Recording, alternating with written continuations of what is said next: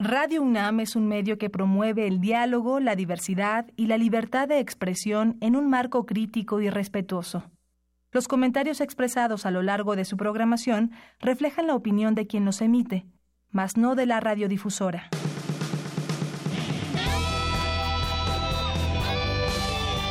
Prisma RU. Relatamos al mundo.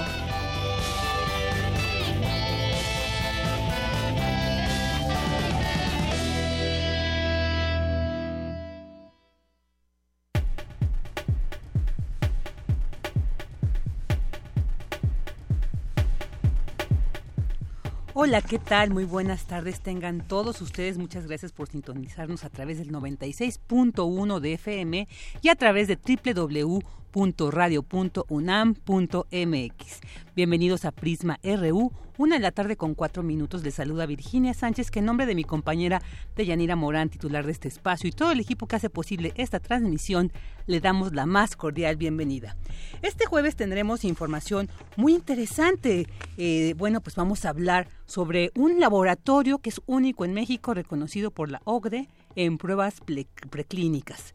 También vamos a tener entrevistas para hablar sobre la Guardia Nacional, sobre la corrupción y sobre un informe muy interesante que hizo la Red por los Derechos de la Infancia en México, el balance anual, eh, pues precisamente en este tema, en los derechos de la infancia y cómo se están previendo para este este, estos próximos seis años.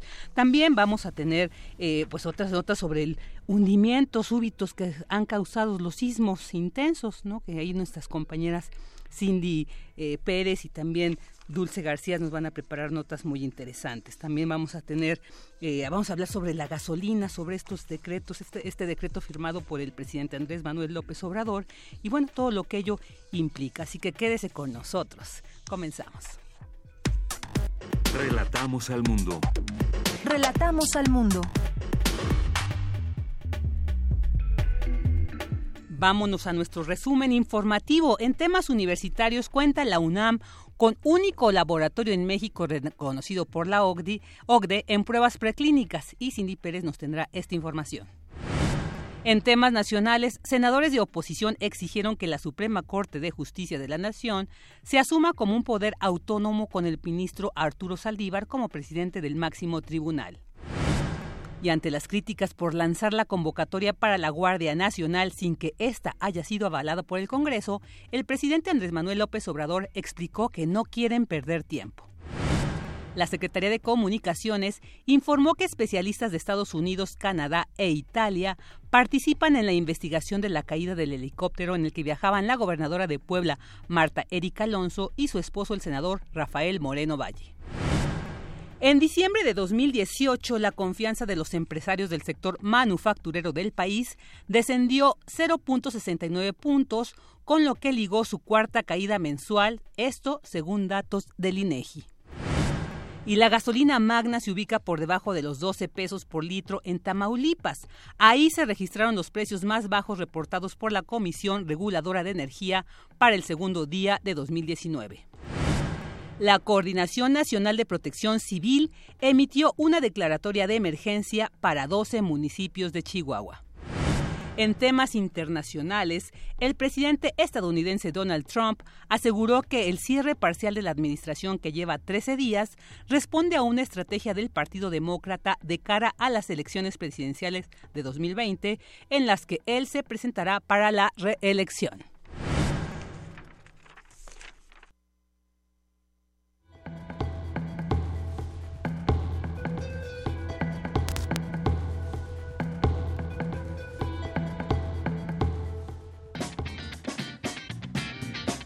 Hoy en la UNAM, ¿qué hacer y a dónde ir?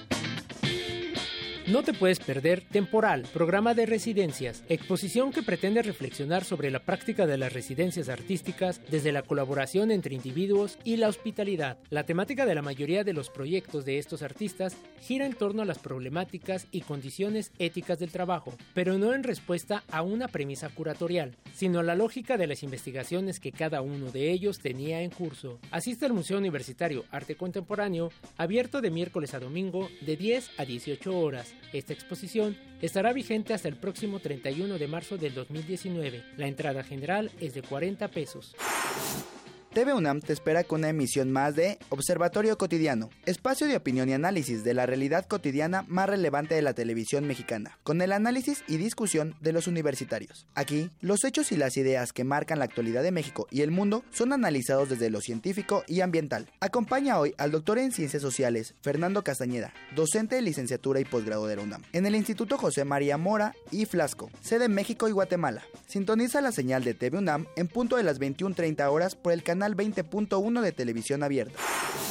El Museo Universitario de Ciencias y Artes Roma te invita a disfrutar de la exposición El Ágora del Agua, proyecto que examina la historia reciente de un territorio ubicado en el margen oriental de la Ciudad de México, el lago de Texcoco. Un antiguo cuerpo de agua del tamaño actual de la capital fue desplazado progresivamente de su lecho desde los tiempos de la conquista.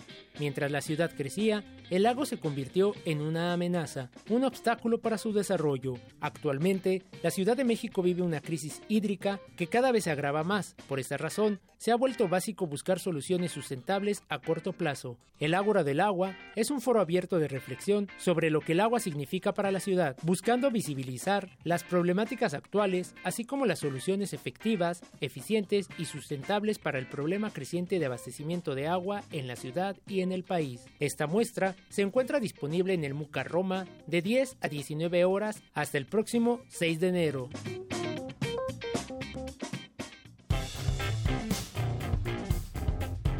Campus RU. Una de la tarde con 10 minutos y vámonos a la información que se genera desde nuestra universidad. Cuenta la UNAM con único laboratorio en México reconocido por la Organización para la Cooperación y el Desarrollo Económicos en pruebas preclínicas. Los detalles a continuación con mi compañera Cindy Pérez. Adelante, Cindy. Vicky, muy buenas tardes. Te saludo con mucho gusto a ti y al auditorio de Prisma RU. La unidad de investigación preclínica de la Facultad de Química de la UNAM evalúa su calidad con el fin de garantizar que cosméticos, alimentos, productos de la industria farmacéutica y dispositivos médicos que se consumen en México y a nivel mundial sean inocuos. Mediante análisis de toxicidad, mutagenicidad, biocomparabilidad e inocuidad, la instancia universitaria examina los productos hasta que llegan al punto en que puedan obtener autorización sanitaria de la Comisión Federal para la Prevención de Riesgos Sanitarios COFEPRIS y ser comercializados. Escuchemos a Isabel García, titular de la UNIPREC. La unidad lo que hace son las pruebas para demostrar eficacia y seguridad de insumos para la salud. ¿Qué quiero decir con eso? Que antes de llevar un medicamento a seres humanos debe probar su inocuidad o su seguridad, dicho de otra manera, en animales, pero también debe probar su eficacia en los mismos. Entonces, primero, antes de arriesgar vidas, veo cuál es el efecto tóxico del producto en células o en animales y también veo que funcione. Eso es eficacia.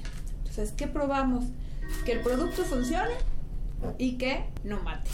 La UNIPREC es el tercero de cuatro laboratorios en México autorizados por la COFEPRIS. Prueba insumos para la salud como fitomedicamentos, que son los de origen herbolario, y farmoquímicos, que son sintéticos o aislados de productos naturales, dispositivos médicos, aditivos para alimentos o sustancias químicas industriales que necesitan demostrar que son seguras. Este es el reporte que tenemos, Vicky. Muy buenas tardes. Muy buenas tardes, Cindy. Muchas gracias. Ahora vámonos con esta información también muy interesante. La UNAM logra detectar datos sísmicos, meteorológicos y mariográficos gracias a la ayuda de un GPS. Nuestra compañera Dulce García nos tiene esta información. Vicky, muy buenas tardes a ti al auditorio de Prisma RU, desarrollados por el Departamento de Defensa de Estados Unidos con fines militares en la década de 1980. Actualmente los sistemas de posicionamiento global, conocidos comúnmente como GPS, se han convertido en una herramienta utilizada en todo el mundo. La UNAM coordina cuatro redes con fines científicos de este tipo, la del Servicio Sismológico Nacional, la de Tlalocnet, la del Servicio Mariográfico Nacional y la del Departamento de Sismología del Instituto de Geofísica. La geodesia, disciplina fundamental de las ciencias de la Tierra, ha desarrollado métodos y tecnologías para determinar con exactitud el tamaño y forma de nuestro planeta. Desde hace décadas se ha refinado el uso de GPS, constelaciones de hasta 24 satélites que orbitan el planeta y se utilizan para hacer levantamientos de alta precisión sobre lugares específicos. El Laboratorio de Geodesia Satelital, adscrito al Instituto de Geofísica de la UNAM, coordina dichas redes. Sara Ivonne Franco Sánchez, responsable del laboratorio, habla al respecto. Ahorita el GPS, los receptores pueden medir hasta 10 Hz, es decir, 10 muestras cada segundo. Y podemos obtener la posición a esa tasa de frecuencia. Cuando ocurre un temblor y con esa capacidad para muestrear a 10 Hz, podemos obtener es el deslizamiento de la superficie terrestre asociado al paso de las ondas sísmicas. Y eso, pues a grandes rasgos, es un sismograma. Tiene varias ventajas, quizá la más sobresaliente es que para sismos grandes, el GPS solo funciona para sismos muy grandes y cercanos, porque es donde vamos a poder ver estos movimientos muy, muy marcados, ¿no? Si es un sismo pequeñito y no excita deformaciones grandes en la superficie, pues el GPS no se va a dar cuenta, va a quedar todo contenido en el ruido. Cabe mencionar que la estación GPS de la UNAM tiene antenas que se alimentan por panel solar, cuenta con un receptor GPS, baterías de respaldo para energía solar, así como con un sensor meteorológico. Los GPS generan información las 24 horas del día. En cuanto la reciben, la calculan y muestrean a un segundo y en cada uno se puede ver la posición. Además, el laboratorio también prepara recursos humanos especializados en el procesamiento de datos e interpretación de lo que emite el GPS. Hasta aquí el reporte. Muy buenas tardes. Muy buenas tardes, Dulce. Muchas gracias. Relatamos al mundo. Relatamos al mundo. Queremos escuchar tu voz. Nuestro teléfono en cabina es 55 36 43 39. Porque tu opinión es importante, síguenos en nuestras redes sociales, en Facebook como Prisma RU y en Twitter como arroba PrismaRU. Ya estamos de regreso, una de la tarde con 15 minutos y ahorita pues vamos a hablar sobre un tema muy interesante. Eh, la red por los derechos de la infancia en México acaba de presentar un balance anual del año pasado donde se habla pues precisamente la situación de los derechos de los niños en México. Ya hemos visto noticias que nos siguen conmoviendo, nos siguen generando sentimientos tan tan lamentables por ver que, la violencia sigue ocurriendo y donde los niños y las niñas de este país siguen siendo pues una de las principales víctimas. Así que para hablar sobre este balance tenemos en la línea a Juan Martín Pérez García.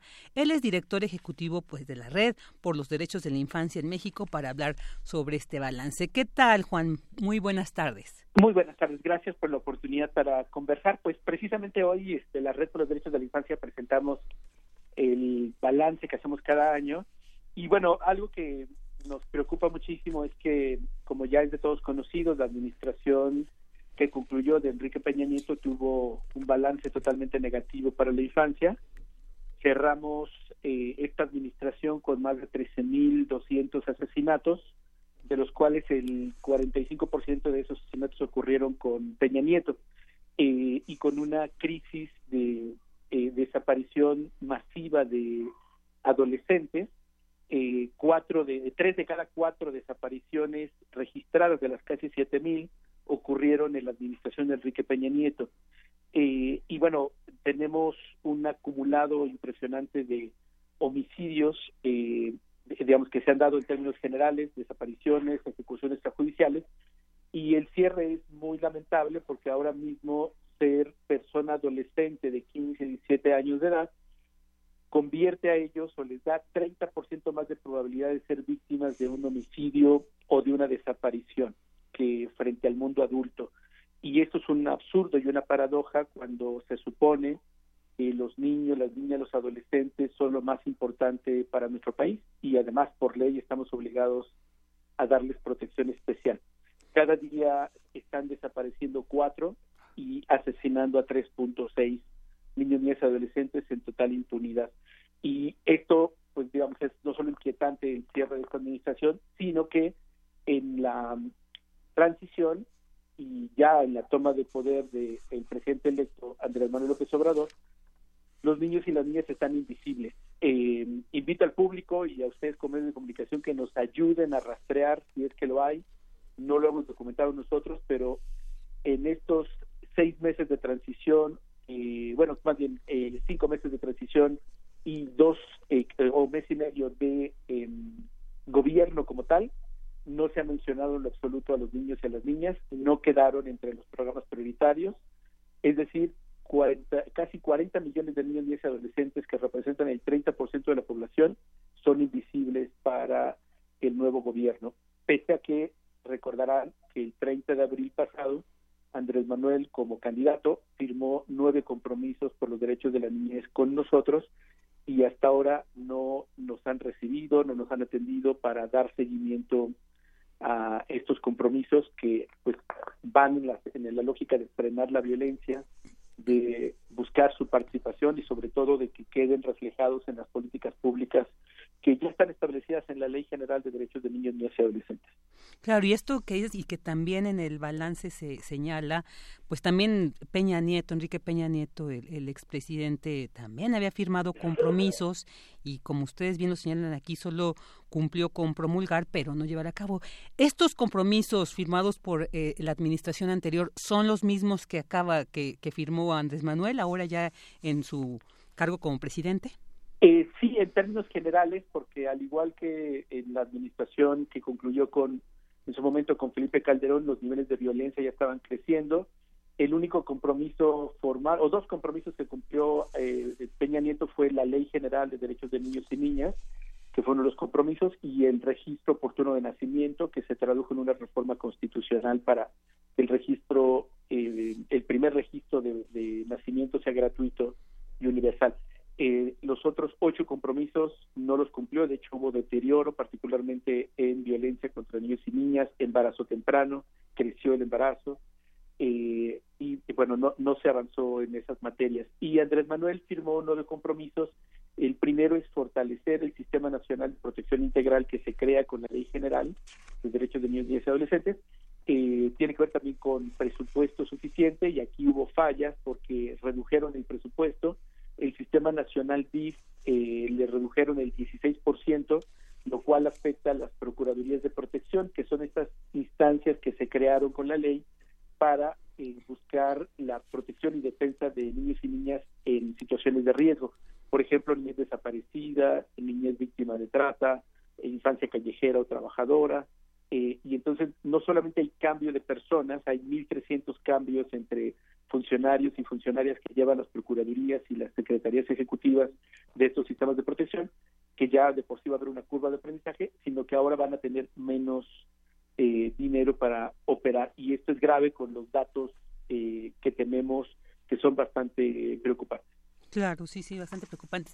Eh, ustedes, como, como esta red, ¿cuál sería el llamado? Además, ya nos has dicho, ¿no? se requiere mayor presupuesto, se requiere realmente atender y cumplir con estos compromisos, pero ¿cómo podríamos ir viendo que se van materializando? Porque a veces nos queda como muy diluida esta idea, esta sugerencia, como ustedes señalan, o sea, las administraciones, administraciones solamente pues las promulgan, pero no se lleva a cabo. Entonces, también para como sociedad estar atentos, presionar, pues para que estos compromisos se cumplan.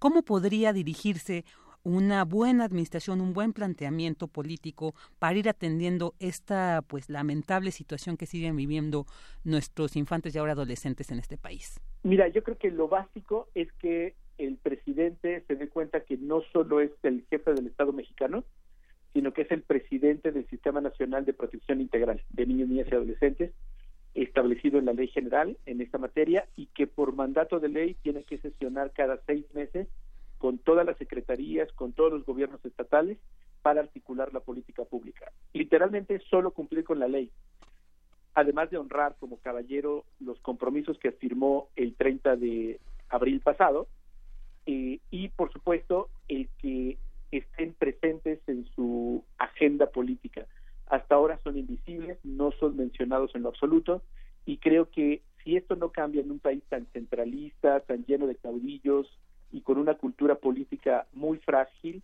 eh, no vamos a tener perspectiva, es decir, literalmente si no le interesa al presidente, no le va a interesar a ninguna otra, ninguna otra dependencia y seguiremos atrapados en la idea de que esto es responsabilidad de las familias cuando en el marco de ley que México ha firmado a nivel internacional, los niños son responsabilidad y una obligación del Estado mexicano.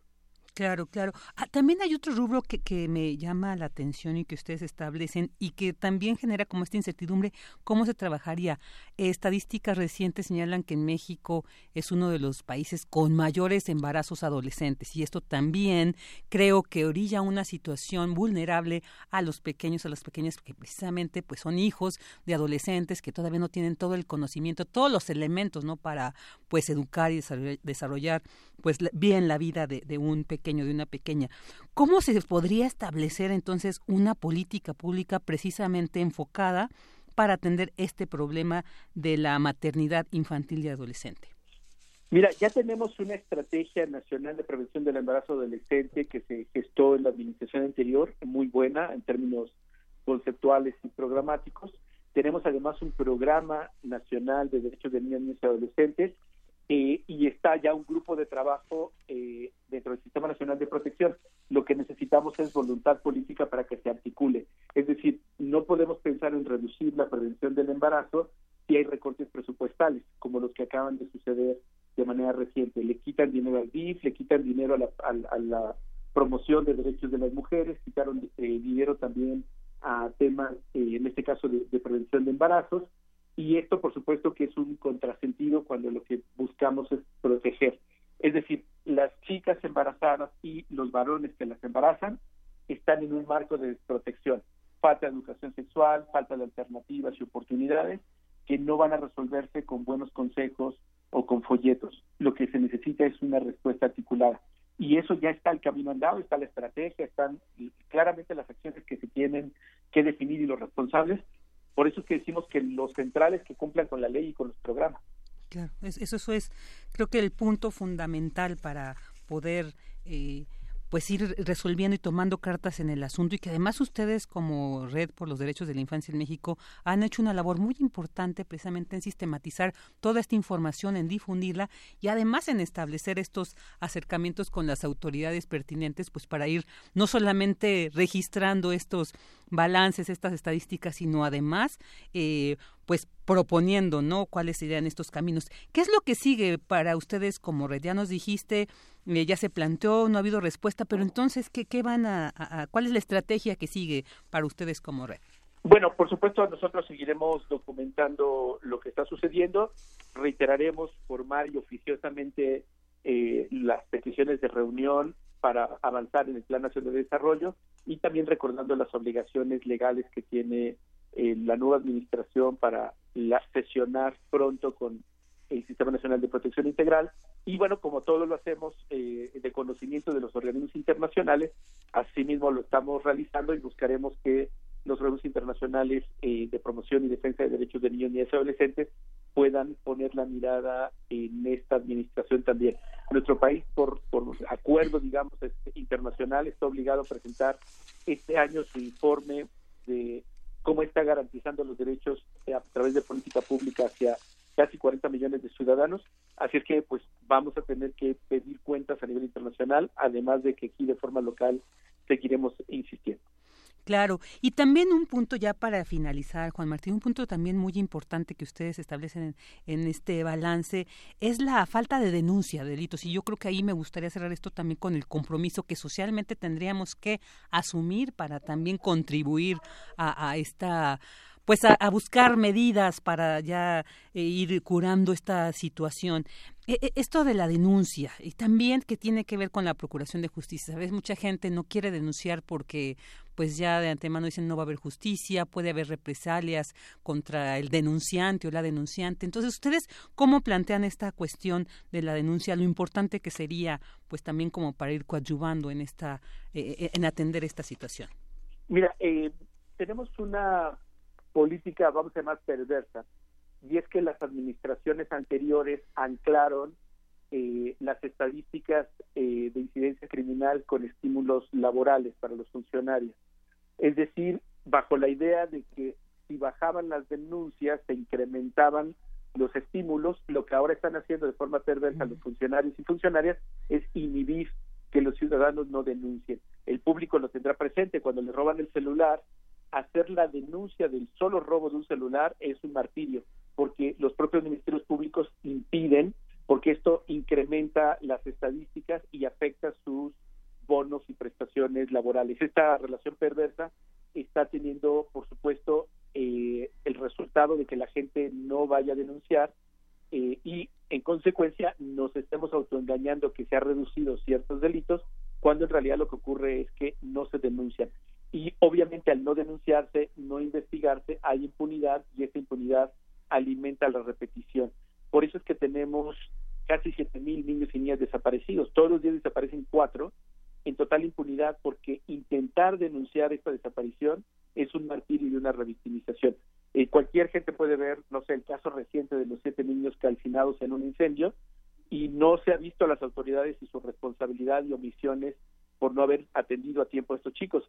Lo más rápido es criminalizar a la familia y hacerlos responsables de estas muertes, más allá de la parte que les toque, en realidad lo que es evidente es que las autoridades no hicieron su tarea en algo que era totalmente prevenible. No solamente la muerte, sino también que estos niños y niñas no estuvieran en condiciones de precariedad como se ha venido documentando en los últimos días.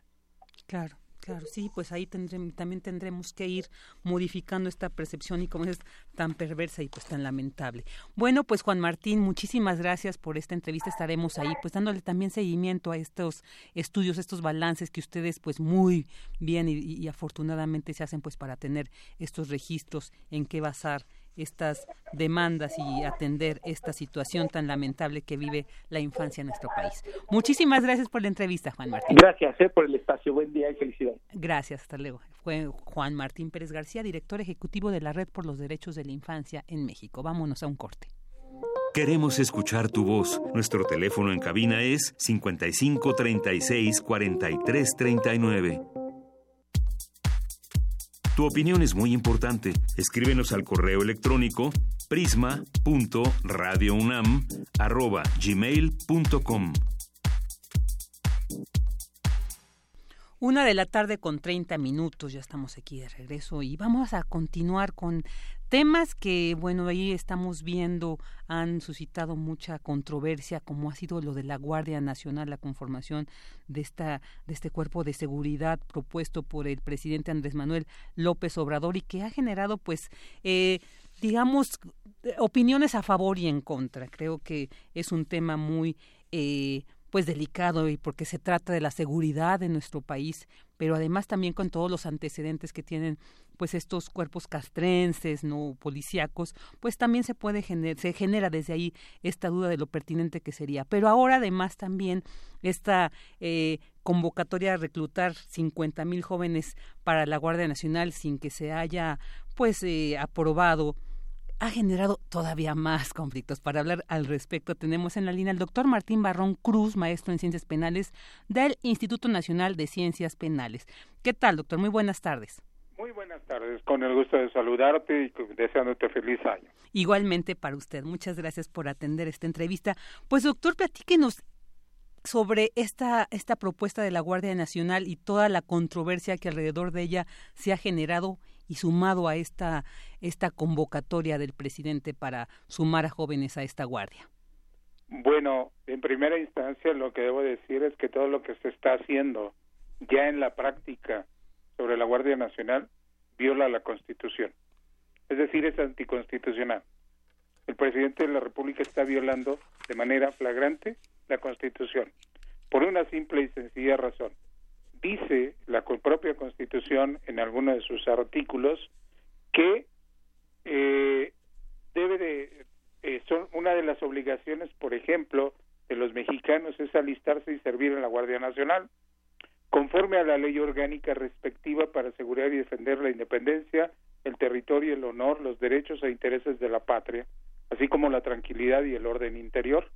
Esto está señalado en el artículo 31, fracción tercera de la Constitución General del país. La pregunta es, ¿existe ley orgánica? Respuesta, no. Entonces, ¿cómo puede existir una serie de funciones que se le está dando a la Guardia Nacional si no hay ley orgánica? Y además, en otro de los artículos donde están las facultades del Congreso de la Unión, se dice que el, Congreso de la Unión debe de dar los reglamentos con objeto de organizar, armar y disciplinar la Guardia Nacional, reservándose a los ciudadanos que la forman el nombramiento respectivo de jefes y oficiales, y a los estados la facultad de instruirla conforme a la, a la disciplina escrita en dichos reglamentos. No existe ningún reglamento. Entonces, ¿cómo se está haciendo todo esto? Yo no sé quienes están a favor de la Guardia Nacional, creo que no han revisado la Constitución, pero peor aún, no han revisado 17 constituciones estatales. ¿Por qué razón? Porque en 17 constituciones estatales, Baja California, Campeche, Sonora, Guanajuato, Nuevo León, por citar algunas, existe en su constitución estatal lo que deben de hacer los ciudadanos de esos estados, ¿no? Y en esos estados se dice, por ejemplo, que el gobernador del estado de esa de, de, ese perdón en, el gobernador es el responsable de la Guardia Nacional no el presidente de la República entonces estamos aquí ante un problema jurídico bastante problemático ¿por qué razón? Porque no es obligación del presidente de la República es facultad del gobernador de los estados.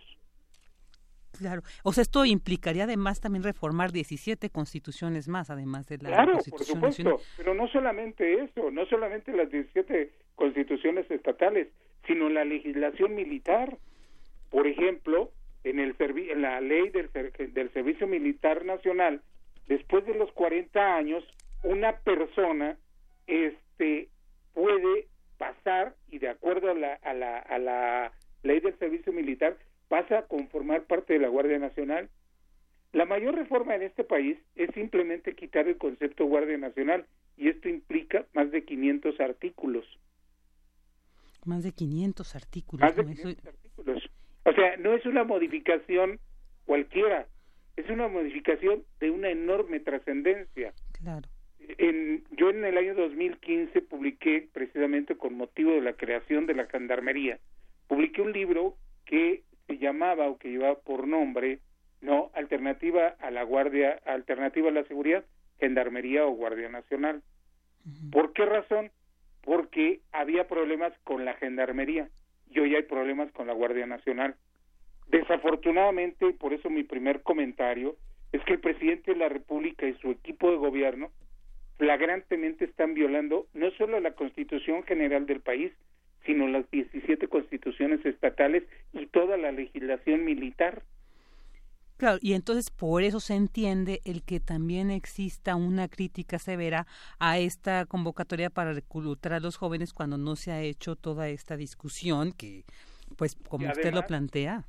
La Constitución dice que es una prerrogativa, es decir, si quiero me puedo incorporar o no y dice que son obligaciones, por eso leí que una de las obligaciones de los mexicanos es alistarse y servir en la Guardia Nacional, pero además deberían de existir conforme a esto algo muy muy importante, una ley orgánica, lo dice la Constitución, y la Cámara de Diputados, escucha bien, en 100 años ha sido omisa en hacer una ley orgánica.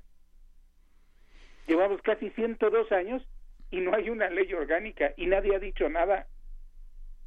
Doctor, para tener un poco más claro esto de la ley orgánica, ¿nos podría detallar más eh, la importancia de la misma? ¿Qué tendría que contener para que nos quede claro pues la ausencia de, La ausencia de esto, a ver, el ejército tiene su ley orgánica, la marina tiene su ley orgánica. Conforme a esa ley orgánica es que se estructura la Secretaría de la Defensa Nacional la Secretaría de Marina. Esa es la importancia y esa es la trascendencia. Es cómo vamos a estar conformados, cuáles son mis misiones y cómo lo vamos a hacer. Y eso, es, lo que nos, y eso es lo que nos falta. ¿Y quiénes son los... Eh, ¿Quiénes serían en este caso los encargados de ah, pues construir esta ley orgánica para esta Guardia Nacional? La Cámara de Diputados. La Cámara de Diputados, el artículo 76 de la Constitución me lo está diciendo. Se faculta al Congreso de la Unión para dar reglamentos con objeto de organizar, armar y disciplinar la Guardia Nacional. Pero lleva 100 años sin hacerlo.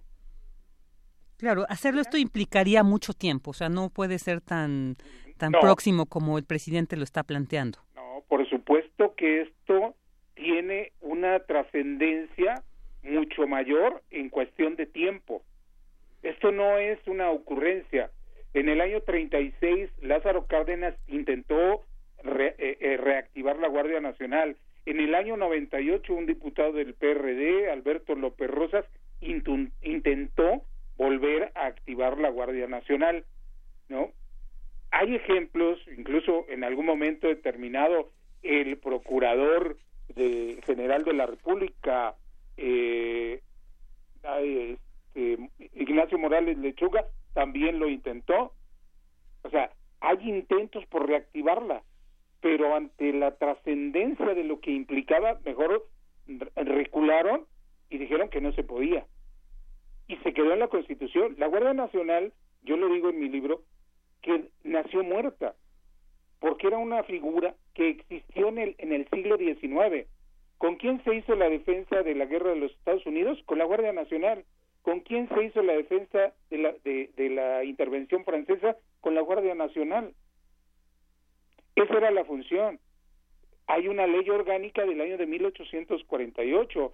Hay un reglamento general para conformar la Guardia Nacional de 1848. O sea, la Guardia Nacional existió en este país, pero bajo otras circunstancias, bajo otras condiciones y tenía un marco jurídico apropiado.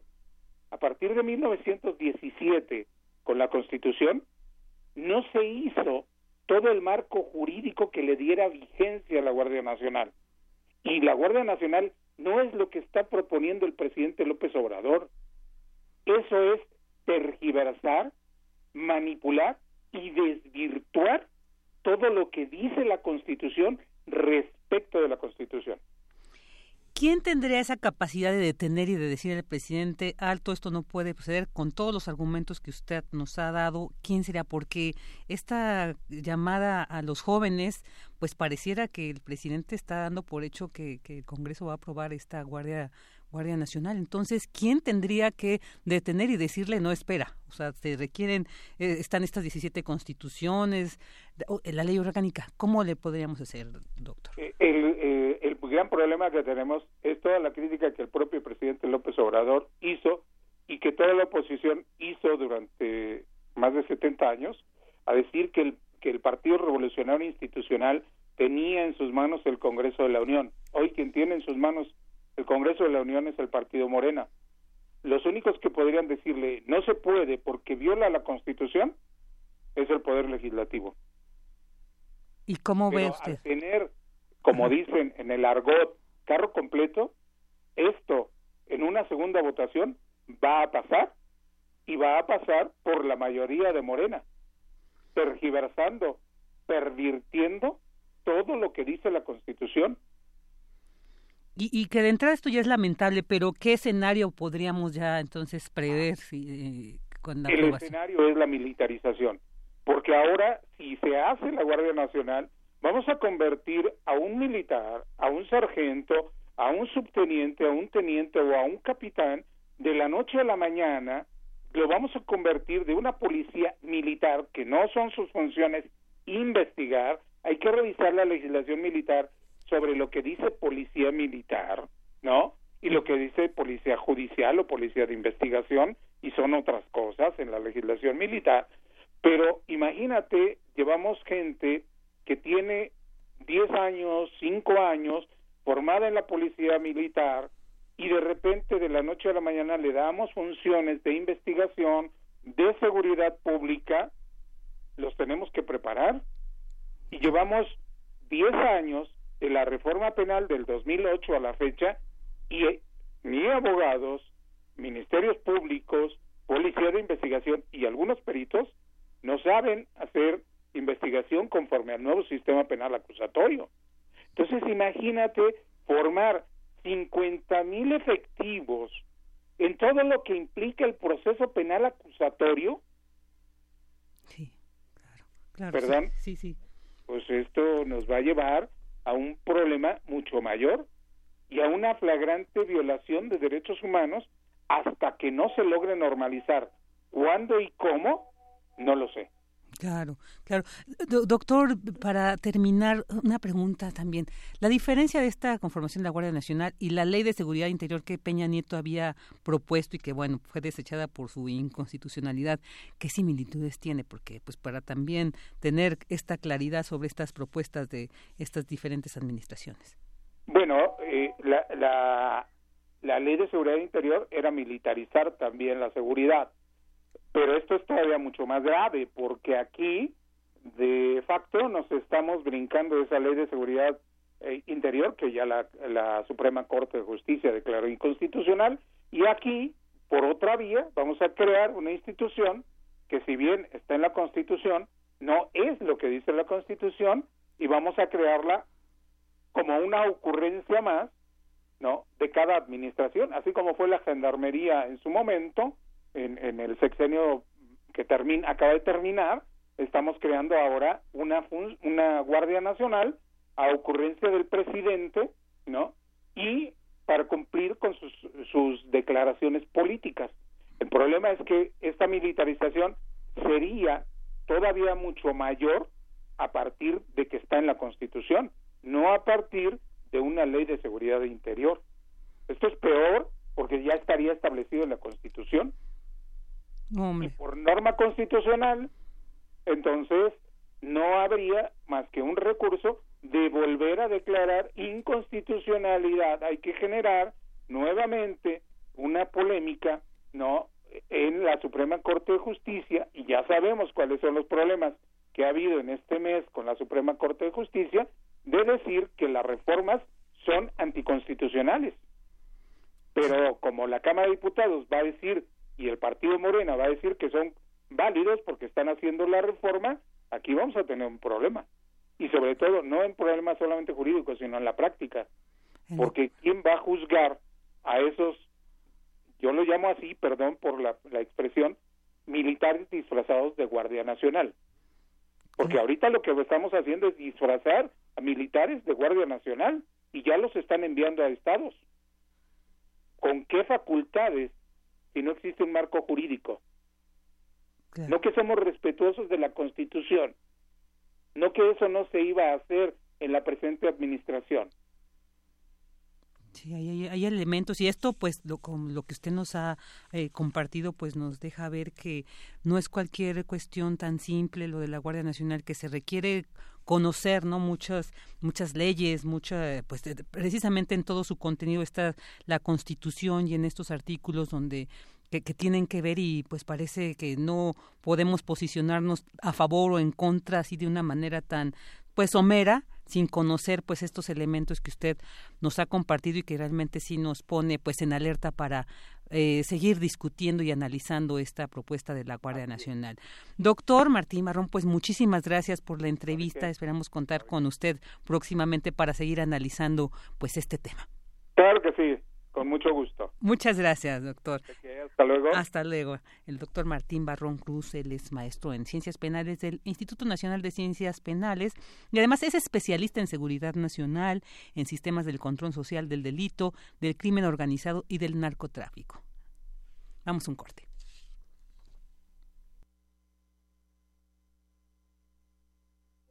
Queremos escuchar tu voz. Nuestro teléfono en cabina es 55 36 43 39.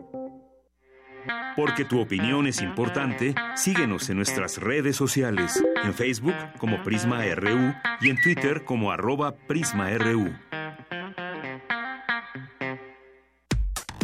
Relatamos al mundo. Relatamos al mundo.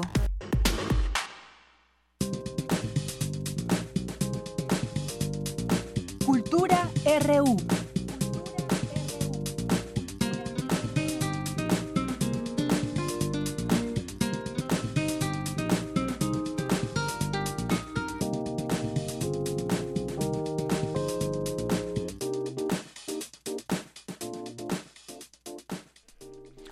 De la tarde con 47 minutos y como ustedes escucharon, ya estamos en la sección de cultura, pues que nuestra querida Tamara Quirós lleva eh, a cabo, ¿no? Que realiza, pero que ahorita se encuentra ausente por sus merecidas vacaciones, pero que aquí mantenemos este espacio tan importante, pues para dar a conocer proyectos culturales como del que hoy vamos a hablar, Casa Tomada, que es un espacio cultural independiente, pues que busca formar una comunidad para el intercambio de ideas en un registro alternativo al circuito cultural de la Ciudad de México. Y para hablar sobre este proyecto se encuentra con nosotros Dora Navarrete. ¿Qué tal, Dora? Muy buenas Hola, tardes. Buenas tardes, mucho gusto. Pues cuéntanos de qué se trata todo este proyecto de Casa Tomada, cuándo surge, con qué objetivo. Sí, pues Casa Tomada surge en febrero del año pasado ya año pasado, y ya estamos por cumplir un año y surge con este objetivo de crear una oferta alternativa a la Ciudad de México, justo para promover espacios de educación para la creación literaria y las artes. Eh, uno de los socios es Nicolás Cabral, que es el director de La Tempestad, y junto con él y José María Camacho se unieron para crear este proyecto que pues ya vamos a cumplir un año.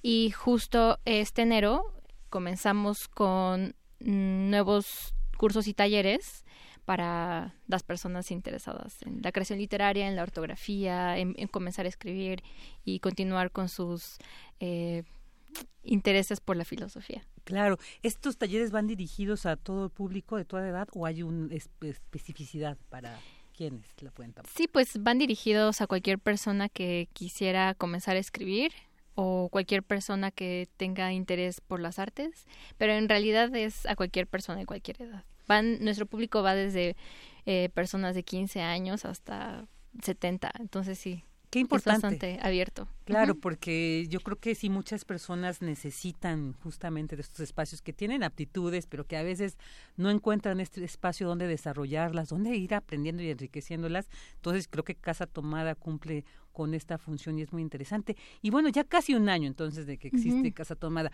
¿Cuál ha sido la experiencia? ¿Qué es lo que se ha, podrían ya registrar en este primer año? ¿Cuál ha sido los frutos que Casa eh, Tomada ha tenido? Pues eh, este primer año fue una especie de piloto para probar eh, qué, qué, personas recibían o estaban interesadas en eh, estos cursos de creación literaria y artes y fue bastante bueno porque en un año nos acercamos a editoriales, a escritores, escritoras, artistas, eh, revistas. Entonces, creo que en este primer año nos dimos a conocer bastante bien en el medio, para, sobre todo en el medio editorial, que es en donde más tenemos eh, incidencia. Em, y creo que este, este año que viene es para con lo aprendido en, el año pasado, eh, renovar e invitar a personas nuevas. Porque el primer año invitamos a, diversos escritores que estaban cerca de nosotros, que, que, nos, que nos ayudaron a empezar y a, a despegar el proyecto. Y creo que en este segundo año podemos invitar a más personas y que sea un espacio muy abierto para cualquiera que quiera aprender Claro, hablar de un año, bueno, puede decir, bueno, es poquito, pero no son 12 meses que implica una cotidianidad de estar trabajando y chamando. ¿A qué retos se han enfrentado, digamos? ¿Cuáles son estas dificultades que puede tener un proyecto así para mantenerse y ya cumplir un año?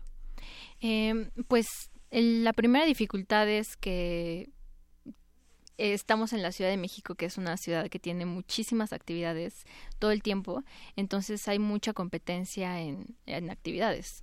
Por ejemplo, nosotros que nos dedicamos a los cursos y talleres, em, pues todo el mundo está dando cursos y talleres por cualquier cosa, pero nosotros eh, nos centramos en que, ok, si hay muchísimos cursos y talleres sobre eh, cómo escribir un cuento, nosotros queremos hacer un taller para escribir un cuento, pero que sea con las personas que están escribiendo cuento actualmente y que son muy importantes y admiramos su trabajo. No cualquier persona así como, ah, mi primo da escribe cuentos y ya. Digamos escritores reconocidos. Sí, escritores reconocidos. ¿Y qué tal ha sido la respuesta de estos escritores que ustedes han llamado? O sea, ¿todos acceden a, compartir su experiencia con sus eh, talleristas? Pues sorprendentemente sí, porque em, como que se sienten muy atraídos por el espacio. En el momento que entran, las personas se sienten en casa y se sienten muy cómodas y quieren luego, luego ellos, de ellos sale la invitación como de, oye, quiero hacer cosas aquí, ¿cómo le hago? ¿Qué hacemos? Y nosotros, pues claro que sí. Entonces también eh, cada semana tenemos una presentación del libro de nuestras editoriales amigas, porque también tenemos un espacio pequeño para albergar libros de, y proyectos editoriales, de editoriales independientes. Eh, en donde en estas presentaciones pues llegan más escritores y más personas eh, vinculadas al medio del arte, entonces se interesan por el espacio y es ahí donde nosotros pues nos vinculamos para seguir creando más proyectos.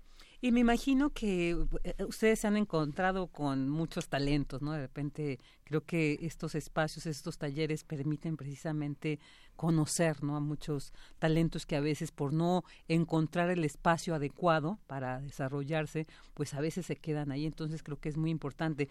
Si ha pasado esto y además existe la posibilidad de que yo voy a un taller, ustedes perciben que tengo este talento, y que en un momento yo pueda tener un trabajo digno, ¿se puede publicar? ¿Ustedes también estarían entrando en juego en esta acción? Sí, sí, claro que sí. Sí ha sido muy sorprendente para nosotros ver que hay muchísimas personas que nunca habían escrito y al momento de enfrentarse con estas herramientas y ponerlas en práctica salen cosas asombrosas.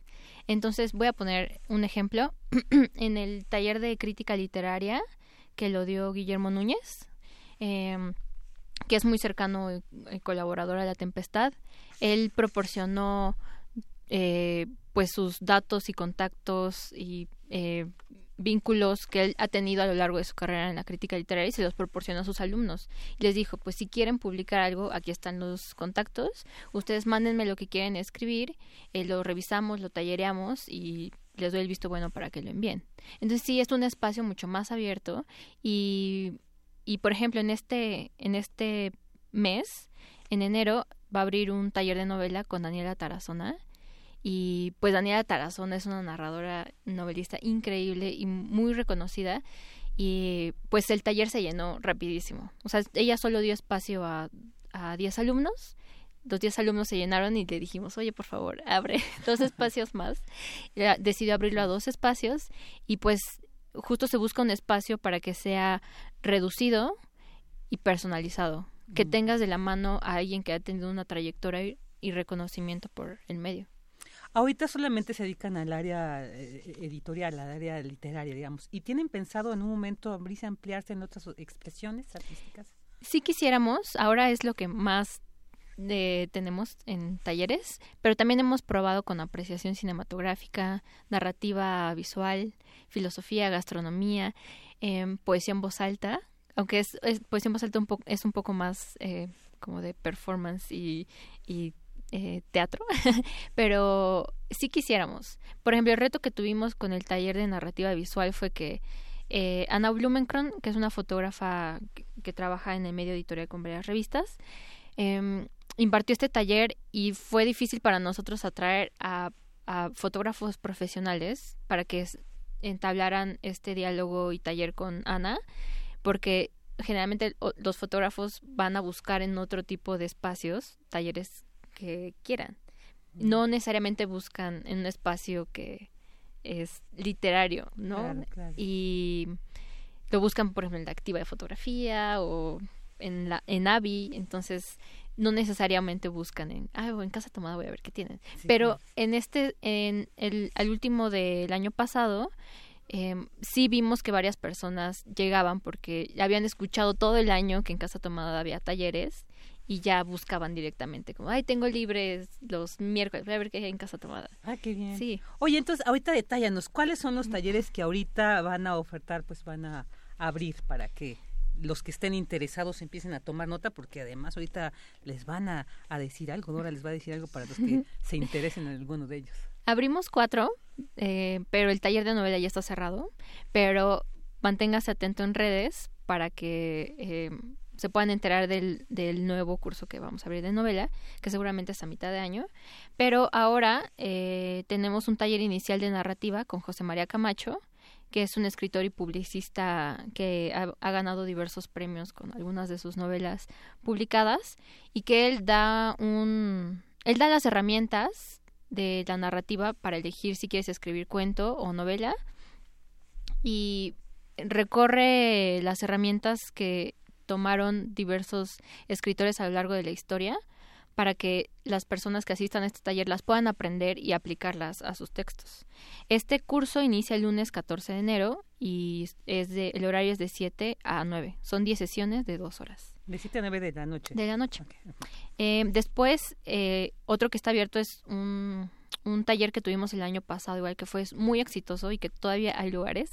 Es de ortografía y redacción con Paulina Chavira Paulina Chavira es, eh, forma parte del grupo de editores de, New York Times en español y es una activista por la ortografía y la redacción. En, redes la pueden encontrar como Ape Chavira y ella ha logrado que la camiseta de los jugadores de la selección mexicana lleven acento, entre otras cosas.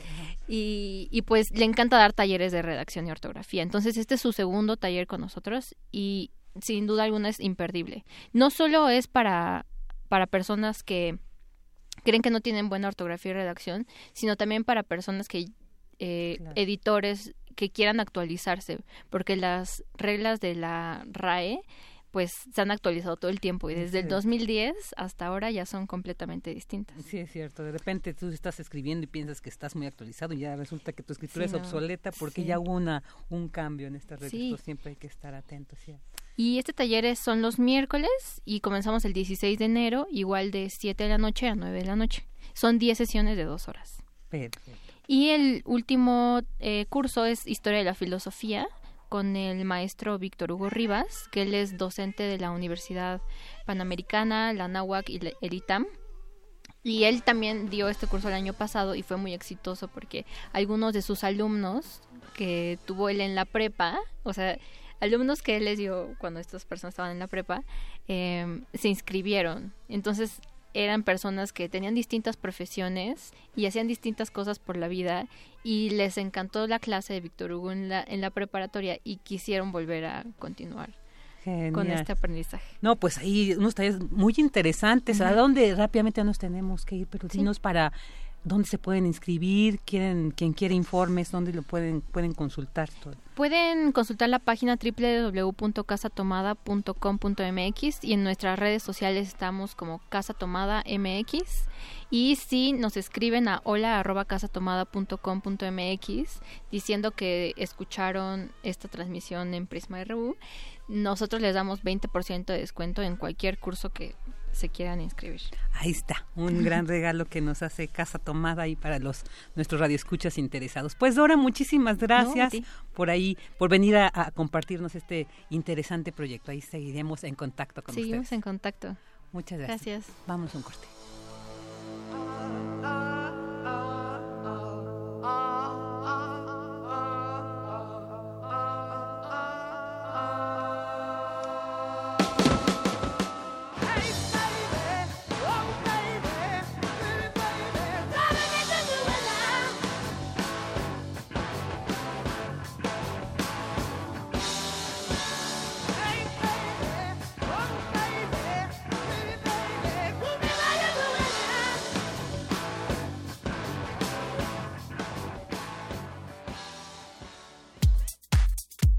RU. Relatamos al mundo.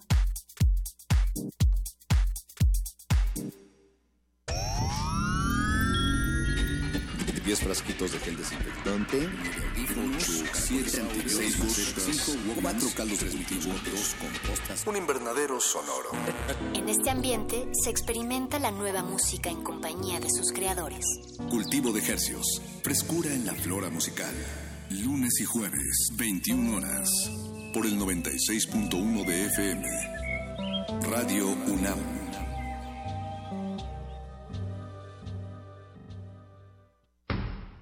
El rito comienza en el escenario.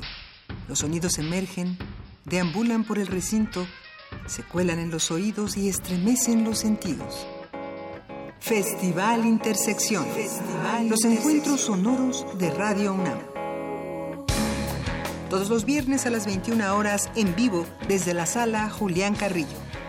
Escúchalos a través del 96.1 de FM, www.radiounam.unam.mx o ven a Adolfo Prieto 133 Colonia del Valle, cerca del Metrobús Amores.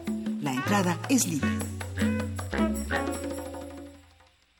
De Marco Cortés. Acción Nacional será una oposición firme, constructiva y combativa que exija al gobierno cumpla lo que ofreció en campaña. En Acción Nacional creemos en la libertad, en la dignidad humana y en la familia. En Acción Nacional estamos a favor de la vida y de la justicia social.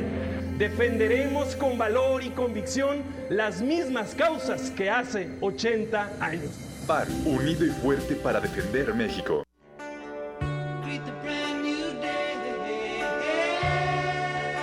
En el marco del M68, a 50 años del movimiento estudiantil, el Museo Universitario del Chopo te invita a recorrer la memoria. Peñas, pistas de hielo, revistas contraculturales, vanguardia, comunas, conciertos de rock a través de la exposición. Operación Peine y Tijera, los largos años 60 en la Ciudad de México. Revisión histórico-cultural de un periodo en donde el crecimiento urbano de la capital del país, las prácticas artísticas experimentales, los nuevos usos de la cultura del ocio, los movimientos políticos y sociales y los eventos disruptivos del orden público contrastaron con las estrategias autoritarias del régimen para contener los efectos de la modernización del país. Exposición abierta hasta el 17 de marzo de 2019. En el Museo Universitario del Chopo, el M68 se vive.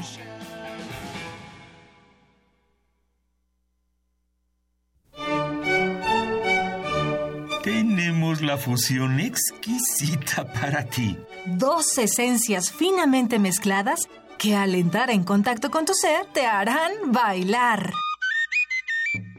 Diáspora de la danza. La música a través del cuerpo. Acompaña a Juan Arturo Brennan de lunes a viernes a las 6.40 de la mañana y a las 15 horas por el 96.1 de FM. Radio UNAM. Experiencia sonora.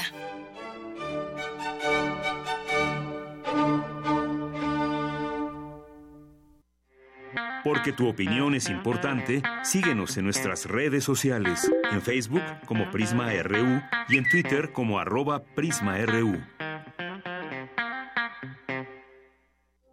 Queremos escuchar tu voz. Nuestro teléfono en cabina es 55 36 43 39.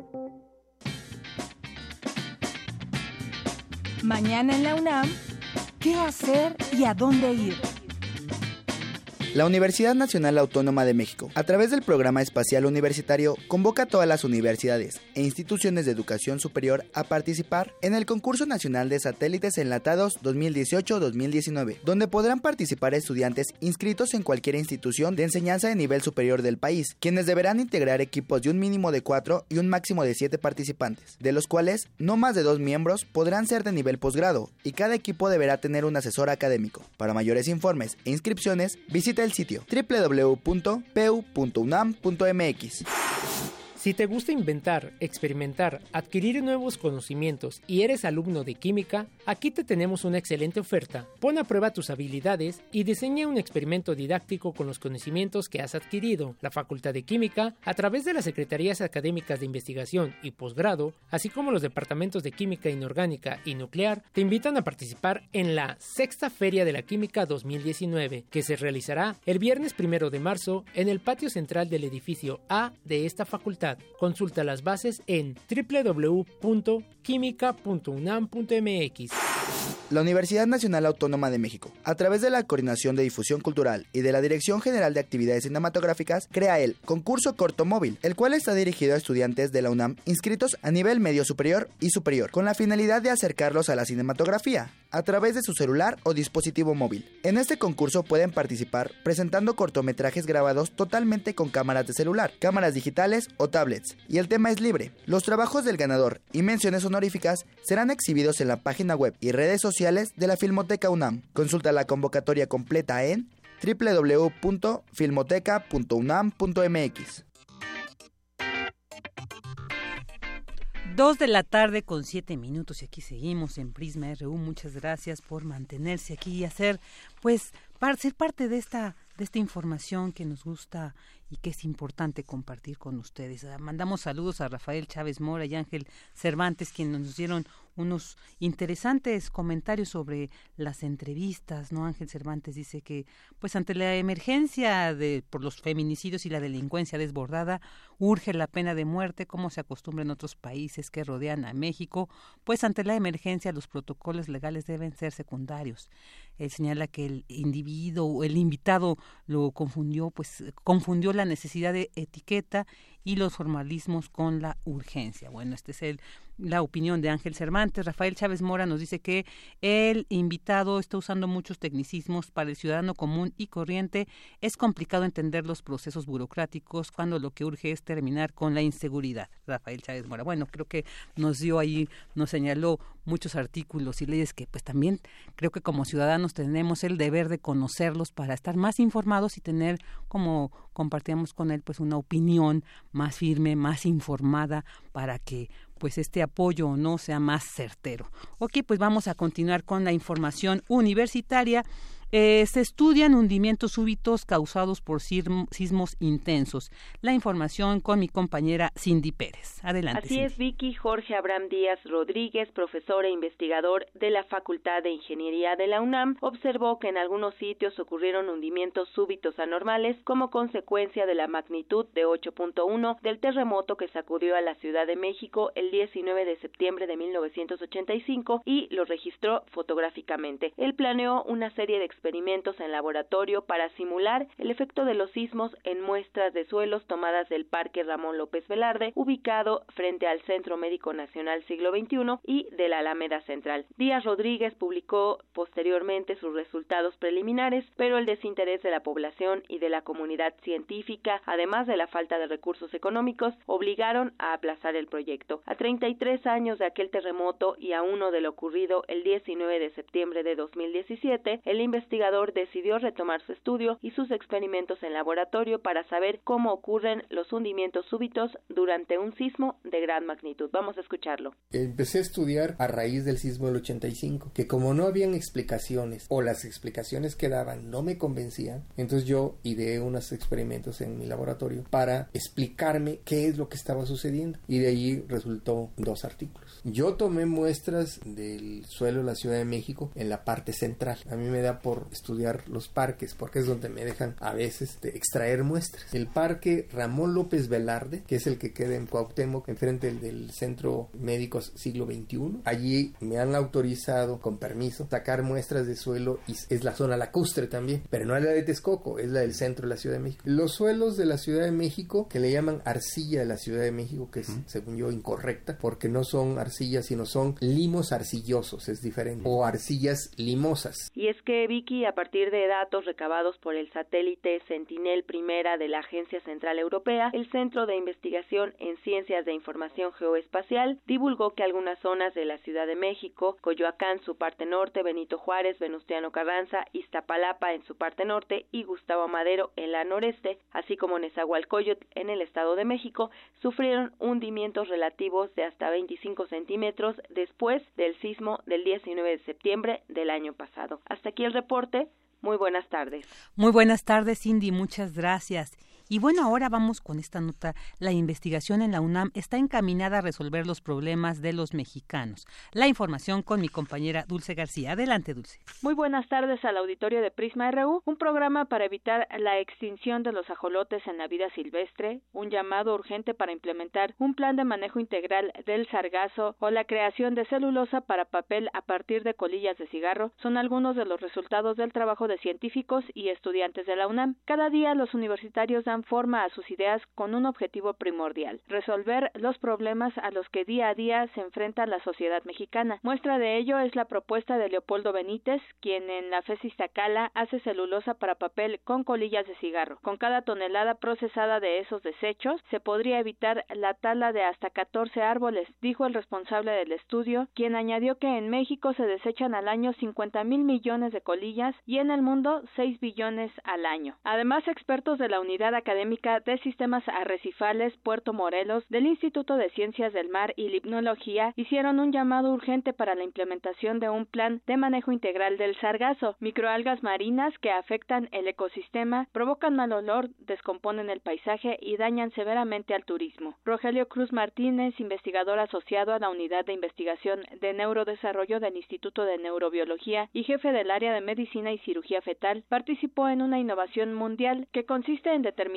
durante el embarazo la madurez pulmonar fetal para predecir antes del nacimiento el riesgo de dificultad respiratoria neonatal. Así también se inauguró el Laboratorio Nacional de Observación de la Tierra, que recibe imágenes de ocho satélites, con las cuales pueden darse alertas tempranas y prevenir riesgos de desastres naturales por incendios, tormentas severas y huracanes, entre otros. Por otra parte, un grupo de investigadores de la ENES León conformó un banco de células madre troncales adultas de origen dentario. Su plasticidad y capacidad para multiplicarse en grandes cantidades las hacen útiles en la regeneración de músculo, piel, hueso, hígado, dientes y tejido óseo cartilaginoso. En tanto, el Instituto de Biología emprendió un programa para evitar la extinción de los ajolotes en vida silvestre y al mismo tiempo rescatar los humedales de Xochimilco. El proyecto se denomina Refugio Chinampa. También expertos de la UNAM colaboraron en la confirmación de la autenticidad del Códice Maya de México, el manuscrito legible más antiguo del continente americano, que data del siglo XII. Además, integrantes de la Facultad de Ingeniería diseñaron y construyeron la cápsula en la que el documento fue exhibido en el Museo Nacional de Antropología. Y por primera vez en México y América Latina, científicos del Instituto de Física lograron producir en un laboratorio de física experimental el condensado de Bose-Einstein un estado de la materia que se logra a temperatura ultrafría, apenas por encima del cero absoluto. Los institutos de geofísica y de investigaciones jurídicas desarrollaron un plan de movilidad ciclista para la Ciudad de México, una propuesta de política pública que busca colocar a esta metrópoli a la vanguardia. Este es el reporte. Muy buenas tardes.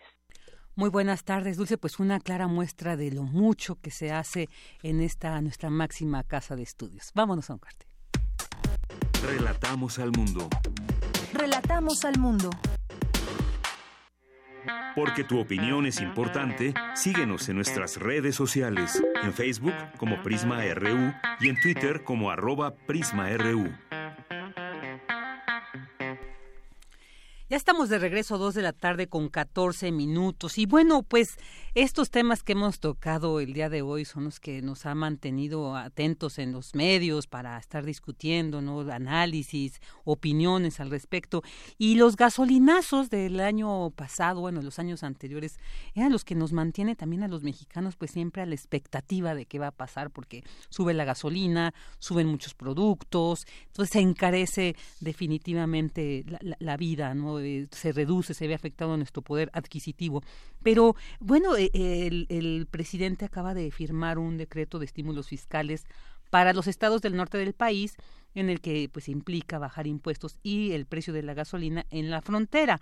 Eh, y bueno, pues vamos a hablar sobre este tema de lo pertinente que es este decreto, de solamente ahorita es en el norte, la posibilidad de que se abarcara todo el país, los beneficios o, los, las afectaciones que esto tendría. Para platicar sobre este tema tenemos en la línea a Patricia Rodríguez, es maestra en Ciencias Económicas, además académica del Instituto de Investigaciones Económicas y profesora de la Facultad de Economía de la UNAM. ¿Qué tal, maestra Patricia? Muy buenas tardes. Buenas tardes. ¿Qué nos puede decir sobre este decreto? ¿Qué, panorama se plantea con él en, en este país para, al, al, inicio de esta administración del presidente López Obrador?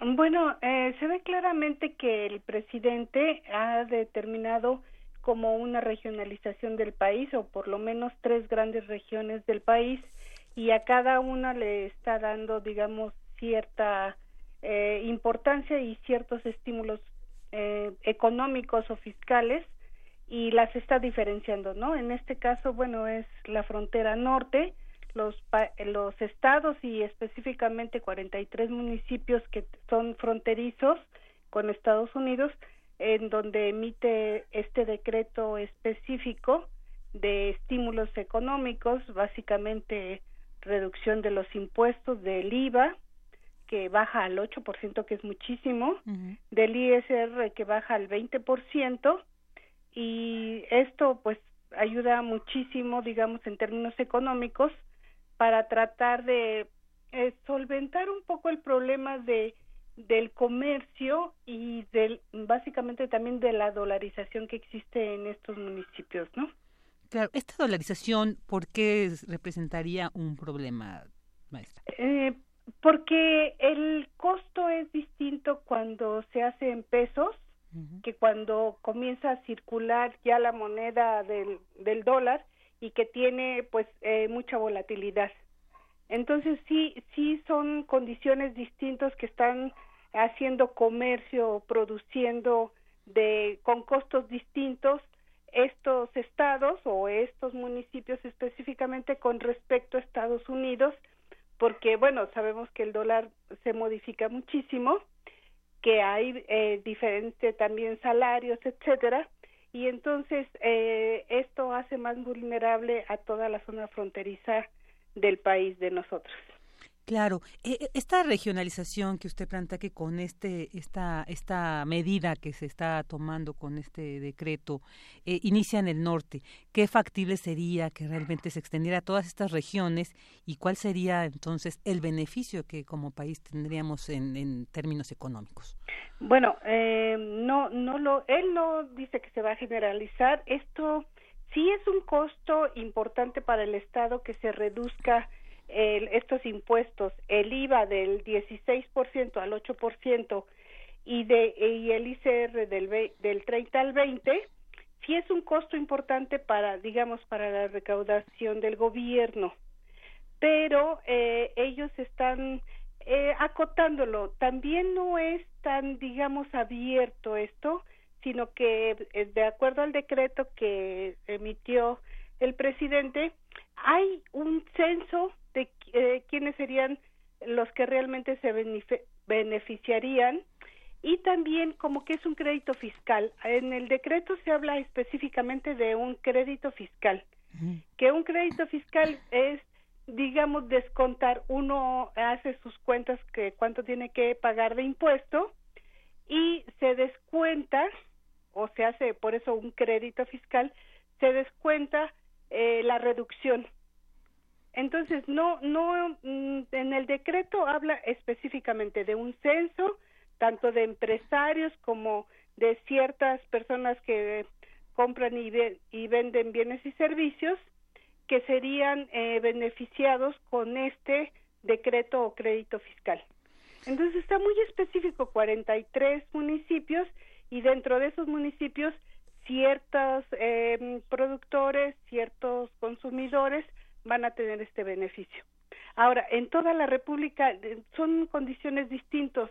Él habla de que esta zona sería una zona libre, digamos, una zona de las que se conoce cuando son en frontera, que hay una mayor este, libertad de comercio y demás, y que deben ser más o menos homologados los costos, los salarios, etcétera, porque también aumenta en esos 43 municipios aumenta a 176 más o menos el salario mínimo. Entonces se tratan de homologar las condiciones económicas con los con los estados de eh, del país vecino, ¿no? Es una zona franca, pero es eh, muy específica la zona. Es eh, claramente 43 municipios nada más.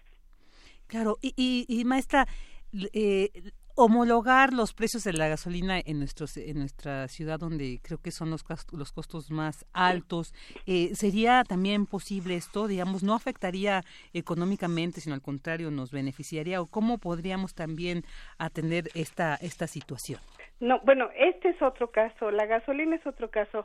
Para esta zona fronteriza lo que se dice en el decreto y no se especifica exactamente ni se pone tiempo, pero se dice que se va a homologar el precio de los combustibles con eh, respecto a los de Estados Unidos. En cada estado, digamos que se tienen distintos precios y también eh, los estados de la Unión Americana tienen distintos precios y entonces se van a tratar de homologar. Esa no es la consideración para el resto del país.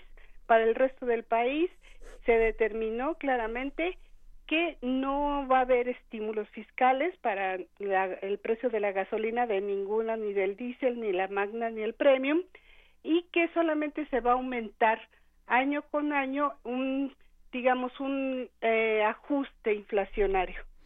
Entonces son dos tratamientos distintos para los precios de la gasolina con respecto a los 43 municipios de la frontera norte que el resto del país.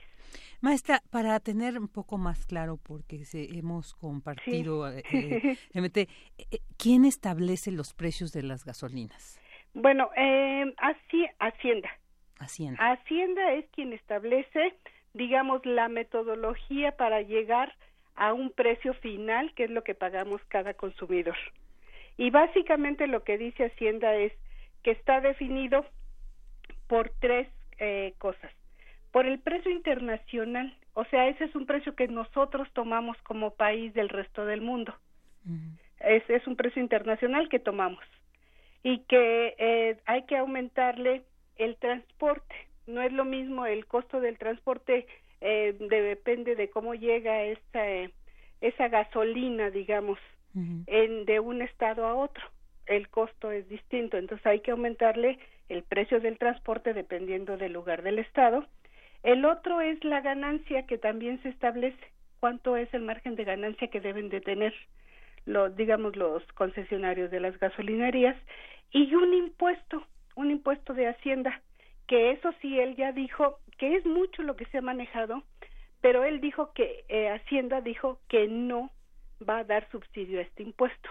Este impuesto más o menos, aunque está un poco diferenciado, es muy poquito la diferencia, pero es para cada tipo de gasolina hay un puesto que Hacienda eh, definió.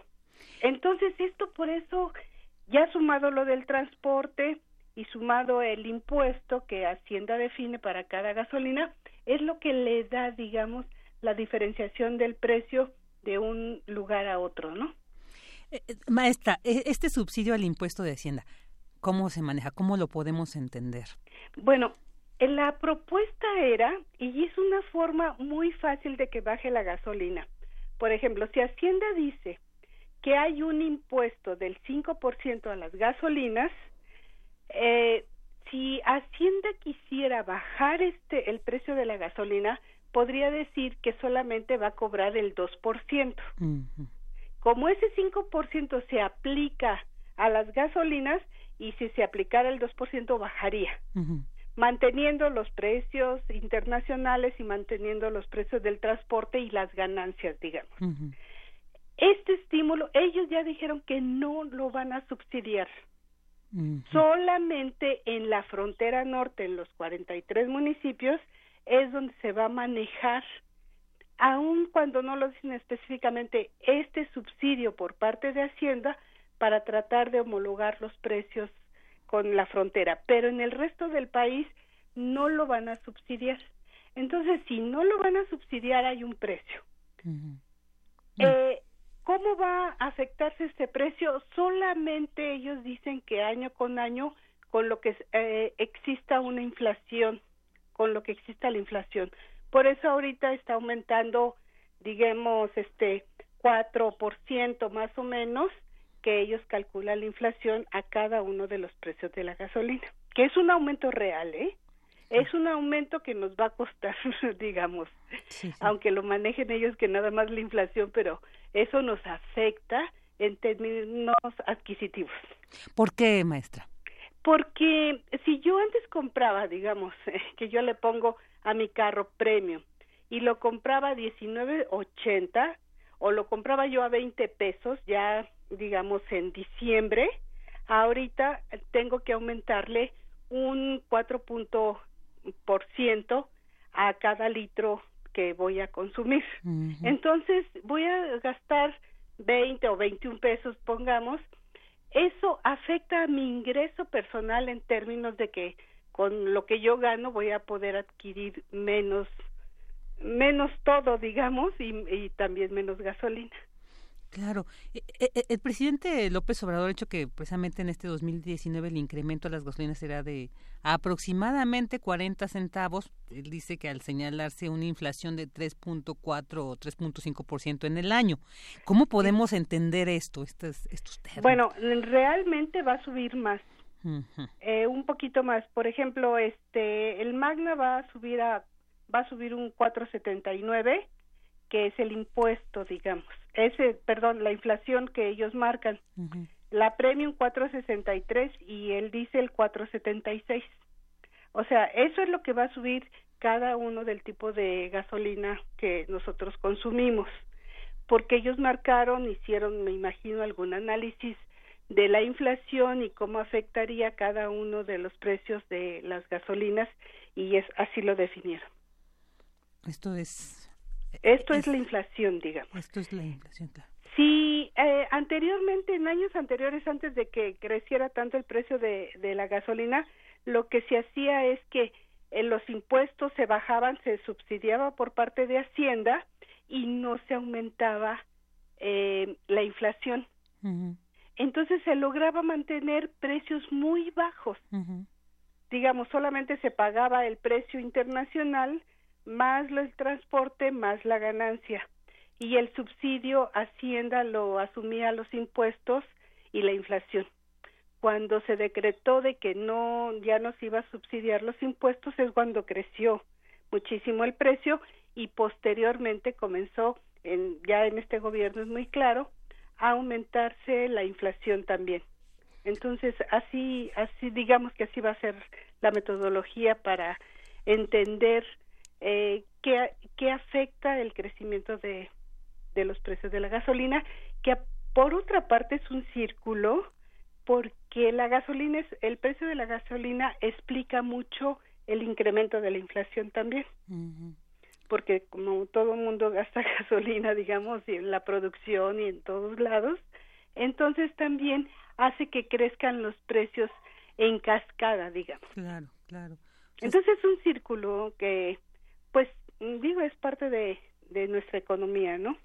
Claro, y, y que finalmente creo esto pues justifica un poco esta pues duda o inconformidad con a lo mejor las eh, promesas no de campaña de, nuestro actual presidente de que no iba a haber un aumento a las gasolinas. Ahorita hay como que un cambio no de estrategia. Y entonces también como que nos pone un panorama. Económicamente este panorama maestra cómo lo podríamos entender para lo que viene bueno eh, mm, el problema eh, que tenemos, y yo creo que lo hemos estado viendo todos estos días, es que sí hay como dos precios fundamentales en nuestra economía, en la economía mexicana.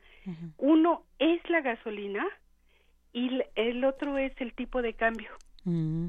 que están muy relacionados, porque tomamos el precio internacional de la gasolina para eh, lo que consumimos porque más o menos importamos el 80% de toda la gasolina que consumimos. Entonces, el tipo de cambio y el precio de la gasolina explican mucho el incremento de precios de toda la economía. Y esos dos precios, por eso eh, se trata de, de, que no se altere mucho el tipo de cambio. Pero eh, por eso también era una mm. promesa, digamos, por parte de todos los candidatos, hay que decirlo, de que se iba a controlar el precio de la gasolina. Y digamos, todos los que más o menos le entendemos un poco de los precios, sabíamos que era básicamente tendría que ser a partir de subsidiar el impuesto, que Hacienda, que es la que determina el precio de la gasolina, considerara. Un poco bajando para bajar la inflación también subsidiar un poco los impuestos, que ya les quitó totalmente el subsidio, o no aumentar eh, la inflación a estos precios. E, eso era lo que se esperaba eh, específicamente del, del presidente López Obrador, ¿no? Que eso fuera lo que hiciera para, pues, por lo menos no aumentar nada.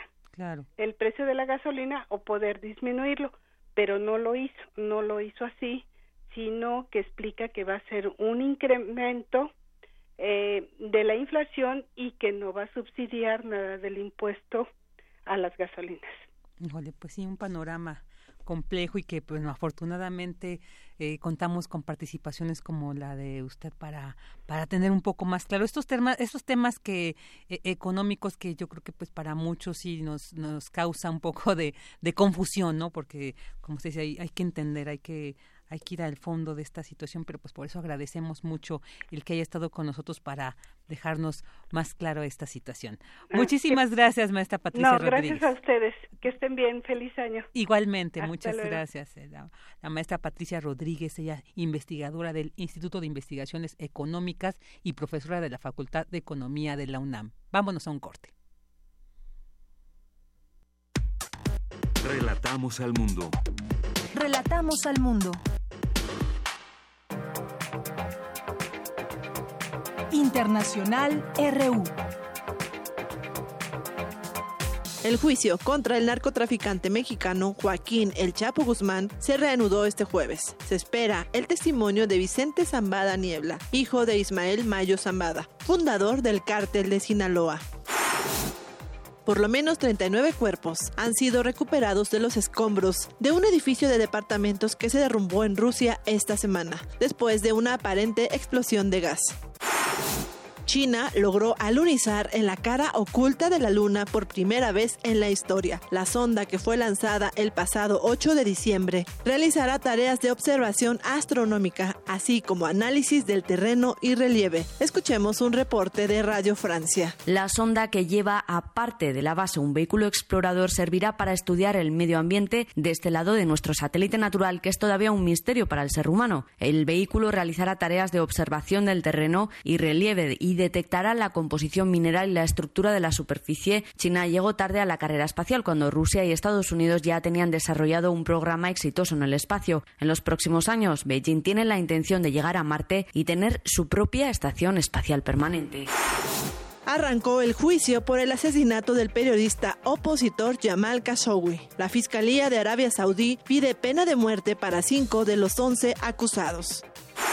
El secretario de Estado estadounidense Mike Pompeo realizó una visita a Colombia para debatir sobre el comercio bilateral, la producción de cocaína y el gobierno de Venezuela. Fue recibido por el presidente colombiano Iván Duque, quien reiteró su desacuerdo con lo que llama la dictadura venezolana. Todos los países que compartimos el valor de la democracia debemos unirnos para rechazar la dictadura de Venezuela y hacer todos los votos necesarios y hacer todos los esfuerzos necesarios para que se restablezca la democracia y el orden constitucional.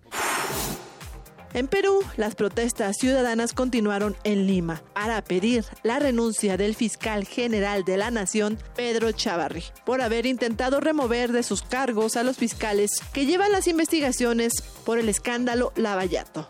Habla uno de los fiscales, José Domingo Pérez. El fiscal general ha estado cuestionando el desarrollo de nuestra actuación, ha intentado tener conocimiento del mismo y por esos motivos es de que atendiendo a ello y a otras circunstancias se lo ha denunciado por el delito de encubrimiento real y encubrimiento personal. Con audios de Euronews y Radio Francia, las breves internacionales con Ruth Salazar. Gracias, Ruth Salazar, por estas breves internacionales que también nos permiten ver este relato del mundo. Y bueno, pues ahora vamos a tener nuestra entrevista sobre un tema eh, que precisamente al respecto el presidente Andrés Manuel López Obrador hoy dijo sí el principal problema en el país es la corrupción no y también señalaba que por eso le era como una patada al hígado el saber que organismos internacionales como Transparencia Internacional nos colocan en el sitio 135 en corrupción lamentablemente. Y bueno pues para hablar sobre este tema tenemos en la línea al profesor Marco Fernández. Él es investigador asociado en México Evalúa es coordinador del área de anticorrupción y educación y profesor del Tecnológico de Monterrey. Qué tal profesor Marco Fernández? Muy buenas tardes. Hola, muy buenas tardes. Gracias por la invitación. No, al contrario, muchas gracias por aceptar para hablar sobre este tema. Eh, profesor, quisiera eh, em, empezar con esta pregunta base. ¿Qué es la corrupción? ¿Cómo podemos definir los actos que la componen? Bueno, pues la corrupción en su forma más, este, digamos, más pedestre es el uso, este, el abuso de la función pública para un beneficio privado este, en donde ya sea eh, un particular o en, en, en, coordinación con un funcionario público o el propio funcionario público por sí mismo, utilizan para, para beneficio propio o de sus este, de sus eh, allegados eh, las facultades como servidor público, ya sea para obtener, por ejemplo, un favor en términos de una regulación que no se cumple, un permiso que, eh, que consiguen de manera chueca, este, el policía que abusando de su de su autoridad eh, pues utiliza eh, su puesto para pedir un, una mordida a la hora que detiene a una persona por alguna infracción, etcétera. Eso, pues, digamos que la, la definición pues más este más eh, cotidiana de la corrupción y que observamos tanto en las situaciones del día a día de las personas como lamentablemente también la grande corrupción, la corrupción en donde hay mal uso de los recursos públicos en cantidades sustantivas, abuso del, erario para beneficiar a ciertos agentes eh, privados. Y pues lamentablemente pues como como punta el presidente en su rueda de prensa pues sí coincido con su diagnóstico que es muy lamentable que eh, el, mal mayúsculo que tiene el país es el cáncer de la corrupción. Claro, y entonces ahí cómo podríamos ir desarticulando. Creo el, el sismo de, del, del septiembre del 2017 creo que reflejó, no, lamentablemente las causas que puede generar estos actos de corrupción, ¿no? Donde eh, que no nos imaginábamos hasta qué, qué, alcance podría tener, qué terreno se tocaba. Entonces yo creo que también nos puso y nos dio un ejemplo del problema que vivimos en el país. Pero entonces, si se ha hablado en este nuevo proyecto de nación que, que plantea el, presidente Andrés Manuel López Obrador y de que hemos asumido que todos también tenemos que formar parte de este cambio, ¿cómo podemos ir como sociedad contribuyendo para ir pues mitigando este problema de la corrupción que lamentablemente pues posiciona a, a México en uno de los como uno de los países más corruptos de la orbe. Mira, yo creo que de entrada, este, sin duda alguna hay una responsabilidad de los ciudadanos que, que deben de asumir eh, su contribución a, a tratar de detener este problema.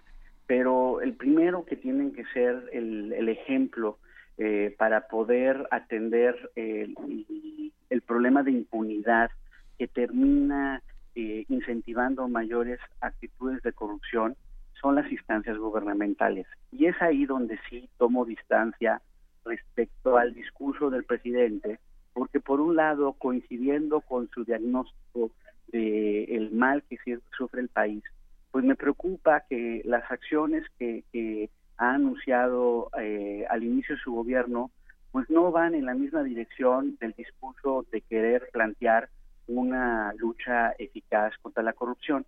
De entrada, lo observa uno cuando si realmente es una prioridad el combate a la corrupción para un gobierno, pues se tienen que destinar los recursos necesarios para hacerlo. En este sentido, es una inversión, no un costo para el país invertir en el fortalecimiento de las instituciones encargadas de prevenir, investigar y llevar ante la justicia a aquellos que delinquen y e incurren en actos de corrupción. Pero una revisión del presupuesto aprobado por la Cámara de Diputados con base en el proyecto que mandó el Ejecutivo Federal eh, el 15 de diciembre pasado, pues uno observa con preocupación, por ejemplo, que la Fiscalía Anticorrupción, esa que va, está a punto de nacer con base en la aprobación de la ley de la Fiscalía General que se hizo a finales del año pasado, pues esa Fiscalía Anticorrupción va a tener un recorte del 17.5%. O, por ejemplo, la Secretaría de la Función Pública, que es la que también desde el punto de vista administrativo tendría que servir para prevenir y, investigar los temas de corrupción, tiene un recorte del 27.2%. Peor aún, la unidad de inteligencia financiera que pertenece a Hacienda, que es la instancia fundamental para coordinarse junto con la PGR y hacer el seguimiento de toda la triangulación de los recursos mal habidos, precisamente de los actos de corrupción, esa unidad de inteligencia financiera tiene un recorte del 19.6%. Uno observa, por ejemplo, los principales programas que tiene la Secretaría de la Función Pública para prevenir la corrupción, como un programa que tienen precisamente de fiscalización de la gestión pública, a ese le recortaron el 29.2%. Entonces, cuando uno observa eso y además observa eh, pues que hasta ahorita no hay ninguna señal de de que realmente se busque profesionalizar las instancias del Estado mexicano encargadas precisamente de hacer estas investigaciones, pues sí hay una distancia o un sentido contrario respecto al discurso y las acciones que se establecen desde el gobierno del presidente López Obrador. Y sí me parece que si realmente se va a honrar el mandato que recibió en las urnas de los ciudadanos que están hartos de este flagelo, pues sí tendría que tomarse muy en serio la necesidad de profesionalizar las instancias del Estado mexicano para que de una vez por todas podamos tener los elementos necesarios que lleven al castigo, a que haya consecuencias de aquellos agentes privados y públicos que abusen de, del poder público e incurran en la corrupción. Claro, eh, eh, un ejemplo de, la corrupción que siempre uh, uno pues recurre a, él para, para hablar sobre este tema es, por ejemplo, las mordidas que uno que, se suele dar, ¿no? Los, los automovilistas a los policías. Ahí estaríamos hablando de un plano, pues, muy inmediato, ¿no? Que no entraría como en estas instancias. Ahí no habría un control, digamos, social.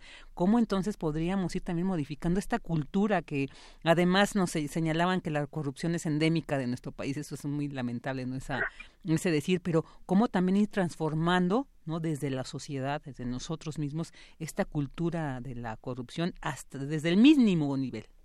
Es que mira, por ejemplo, en, el, en, en esta instancia que, que mencionas, para poder evitar estos actos de corrupción cotidiana, por ejemplo, en la que ocurren lamentablemente muchos policías en nuestro país, necesitamos de una vez por todas como sociedad realmente tomarnos en serio la necesidad de profesionalizar los cuerpos policíacos. ¿Qué quiere decir eso? Se necesita seleccionar adecuadamente a las personas, capacitarlas, pagarles bien, para que justo se inhiba la posibilidad o se disminuya la posibilidad de un acto de corrupción. Hace unos años, hablabas hace ratito en tu nota eh, internacional de Perú, hace unos años en Perú se decidió duplicar el salario de los policías en Lima.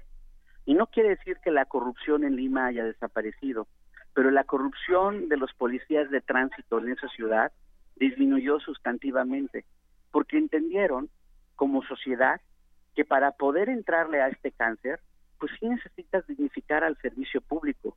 Y lamentablemente, eh, como los distintos gobiernos, tanto federal como en los estados y los municipios, la verdad es que no se han puesto a dignificar las condiciones de los servidores públicos.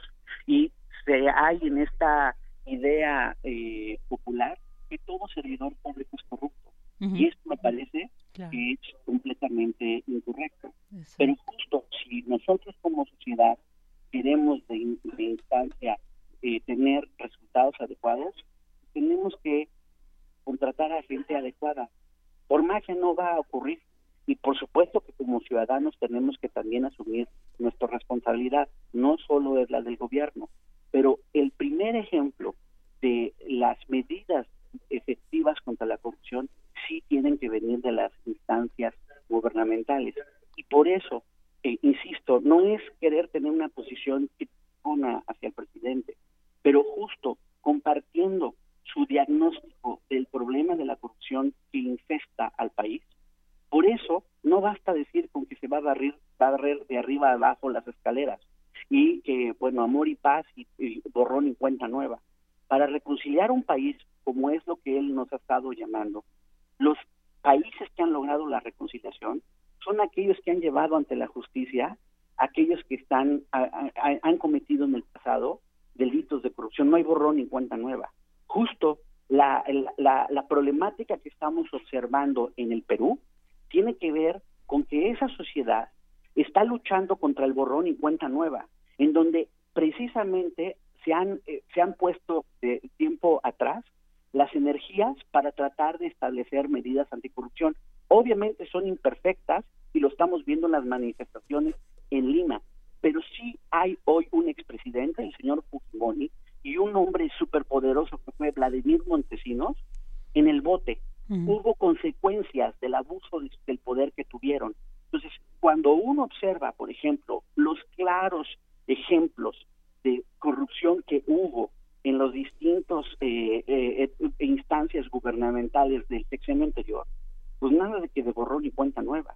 Queremos reconciliar un país, que tienen que precisamente hacer las investigaciones, que tiene que contratar gente capaz en la Fiscalía General, se tiene que evitar la tentación del fiscal carnal. Ya viene el proceso de la Fiscalía eh, General del país y todas las señales lamentablemente apuntan a que antes nos quejábamos de que iba a haber fiscal carnal tricolor y ahora parece que va a haber fiscal carnal guinda de Morena.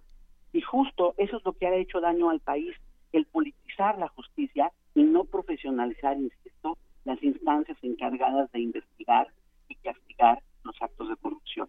Mientras eso siga ocurriendo, los discursos vendrán, esperanzas se sembrarán en los electores, pero decepciones inevitablemente van a ocurrir.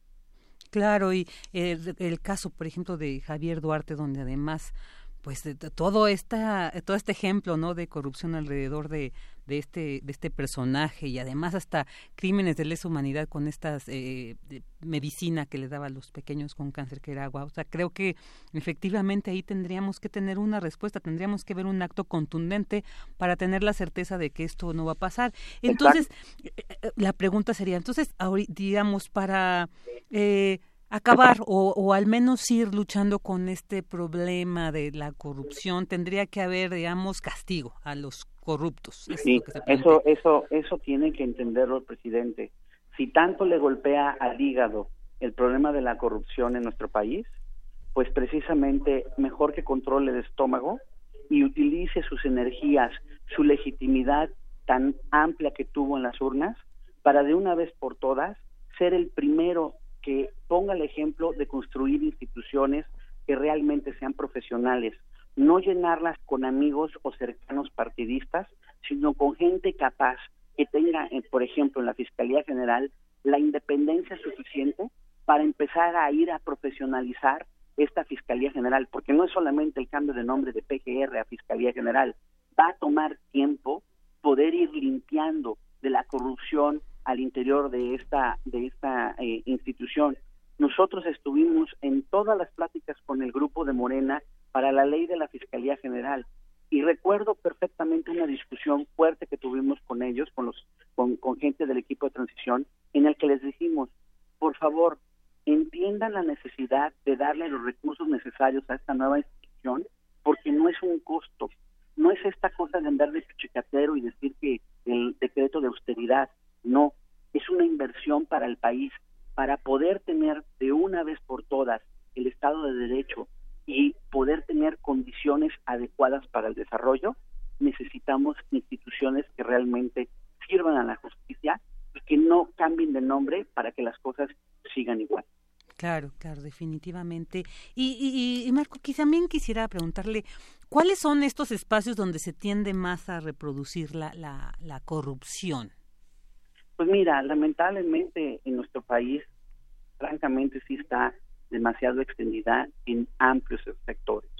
El sector de la construcción, por ejemplo, tiene problemas serios de corrupción, de sobrecostos, de deficiencias en el material que se contrata. Por eso mencionabas tú la tragedia del, del, temblor eh, el año pasado, pues tiene que ver precisamente esa, esa tragedia que ocurrió exhibió cómo es cierto cuando la gente dice que la corrupción mata. Por supuesto, cuando por un lado no se construye de acuerdo a las normas establecidas, cuando la persona encargada de hacer cumplir esas normas eh, le dan una lana y se hace de la vista gorda. Entonces ahí tenemos problemas muy serios. El INEGI eh, hizo un reporte eh, reciente de una encuesta para ver a los ciudadanos cuáles eran los ámbitos en donde más habían sido sujetos de un acto de corrupción. Y pues son los de la vida cotidiana, por ejemplo, la parte del transporte, ¿no?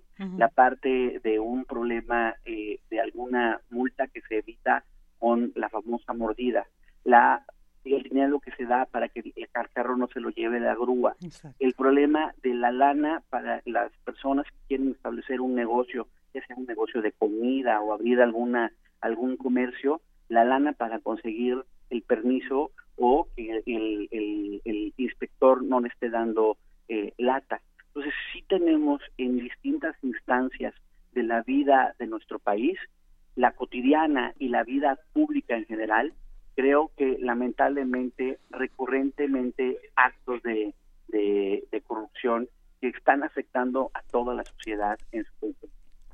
Claro, sí, eh, por ejemplo, estas multas que, que, señala eh, y que a veces se miden en esta cuestión de salarios mínimos. Y es que a veces uno pues piensa, la gente prefiere darle 100 pesos al de la grúa que pagar más de mil pesos y que a veces ni siquiera se atiende a lo mejor este problema de, de tránsito, ¿no? O sea, de que está estorbando, sino a veces solamente es como un negocio es que en verdad es tan lastimoso observarlo. Cuando uno llega, por ejemplo, pues yo estoy seguro que muchos de los eh, que nos, nos acompañan en la audiencia han visto cómo lamentablemente van al IMSS y necesitan una medicina y la medicina no está disponible. Y no es porque no, no hubo dinero, sino el dinero se mal usó o este, hubo tranza en las medicinas como se adquirieron. Hay problemas de corrupción, por ejemplo, y es súper políticamente incorrecto decirlo, pero esa es la realidad. También hay problemas de corrupción en la educación. Hay problemas, por ejemplo, toda la controversia que hay sobre la reforma educativa y demás. Pero nadie quiere hablar de, por ejemplo, que dentro de los ámbitos de la evaluación docente hay un instrumento que se llama el portafolio de evidencia argumentada, que es el portafolio de cómo un maestro eh, evalúa a sus alumnos uno puede meterse al Internet, no es mito, ¿eh? Métanse al Internet y se van a dar cuenta cómo hay maestros que compran esos portafolios para pasar la evaluación. O sea, hay en muchas instancias de la vida de nuestro país este problema tan dañino de la corrupción. Y no hay forma de que combatamos eficazmente la desigualdad y la pobreza si seguimos arrastrando este cáncer tan dañino a la sociedad. Claro, definitivamente es, es necesario ir, ir tomando riendas en, este asunto. Y bueno, pues sí, es que es un tema que, que lamentablemente lo hemos visto que se ha extendido tanto, está tan diversificado, tan eh, que, que se ve, pareciera difícil, pero creo que pues si comenzamos en lo individual, eh, cambiando estas formas, esta cultura, pues creo que podemos eh, ir sobre todo exigiendo, ¿no? Que hacia estas a, las autoridades para que también pues pongan cartas en el asunto sobre esta situación porque es que es exigir, ese perdón que te interrumpa, pero es que es exigir y también cumplir. Ser ciudadano no es solamente exigir derechos, sino también asumir y cumplir responsabilidades. Y la verdad, tenemos eh, una ciudadanía pues muy deteriorada en su calidad en nuestro país otra vez, yo sé que es súper políticamente incorrecto, pero lamentablemente siempre tiramos la piedra hacia el gobierno y señalamos con el dedo flamífero a las autoridades, pero nos cuesta trabajo agarrar el espejo y vernos en él y asumir también que parte del problema de esta corrupción, por supuesto, hemos contribuido como miembros de la sociedad al, al, al ser partícipes o al decir, bueno, me, para no perder el tiempo, bueno, una lana al policía, pero ya, bueno, sí, venía a exceso velocidad, venía hablando con el celular en el coche, etcétera, una lana, ya, déjenme ir. Ah, bueno, pero después nos llenamos la boca diciendo que es el gobierno el que es el abusivo. Pues de entrada ahí también creo que tenemos que asumirnos como sociedad en la autocrítica y empezar en serio a ir poniendo cada uno, no es de forma utópica, es algo muy real, la necesidad de cada quien ir poniendo un grano de arena para ir tratando de establecer un mucho más sólido en contra de la corrupción en México. Así es, así es. Pues perfecto, muchísimas gracias por esta interesante entrevista, conversación sobre este tema de corrupción y esperemos eh, seguir ahí platicando con usted próximamente. Muchísimas gracias, el agradecido como siempre soy yo. Buena tarde. Muy buena tarde profesor Marco Fernández, investigador asociado en México Evalúa y coordinador del área de anticorrupción y educación, además profesor del Tecnológico de Monterrey. Vámonos a un corte. Tu opinión es muy importante. Escríbenos al correo electrónico prisma.radiounam@gmail.com.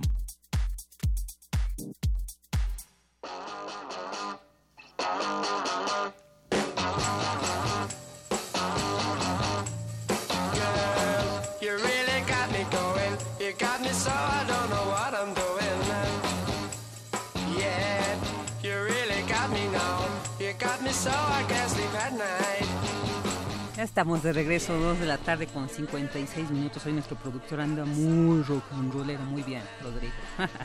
eh, aquí los comentarios que nos hacen llegar nuestros estimados radioescuchas, como el maestro Javier Narváez Hernández, eh, pues que nos dice, nos sugiere una mesa de debate sobre la reforma educativa. Por supuesto que ya hemos tenido mesas de debate, pero bueno, creo que sí es un tema que vale la pena seguir discutiéndolo porque ahora tras esta, eh, el, haber echado atrás esta reforma educativa del sexenio anterior, pues hay que ver cuál es la que se va a proponer para este que sigue. Y bueno, también mandamos un saludo a quienes nos hacen, se, interactúan con nosotros a través de Twitter, ahí que Tecuani, hola, ¿qué tal? Y que siempre atento ahí y siempre eh, comunicándote e interactuando con nosotros. Un abrazo para ti. Antonio González, para Editorial Enequén, para Ángel Iván Martínez, también muchos saludos para José Luis León, para Vic Feliz, para Vic Felizardo, José Luis Sánchez B., eh, para saludos para Abril Violeta, para Silvia Vargas, para Oscar Uriel, Guerrero Lix, Diego del Río, muchas gracias por comunicarse con nosotros y seguir en esta escucha de este programa que con todo gusto realizamos todos los días para, bueno, de lunes a viernes para llegar a ustedes con información que se genera en nuestra universidad, en nuestro país y en el mundo. Ya llegamos al final de esta transmisión en nombre de mi compañera Deyanira Morán, titular de esta emisión. Yo, Virginia Sánchez, le doy las gracias por acompañarnos en estas dos horas y también en nombre del equipo que hace posible Prisma RU les saludamos y le esperamos el día de mañana aquí a partir de la 1 de 1 a 3 de la tarde por el 96.1 de FM y a través de www.radio.unam.mx. Que tengan excelente tarde, buen provecho y hasta mañana.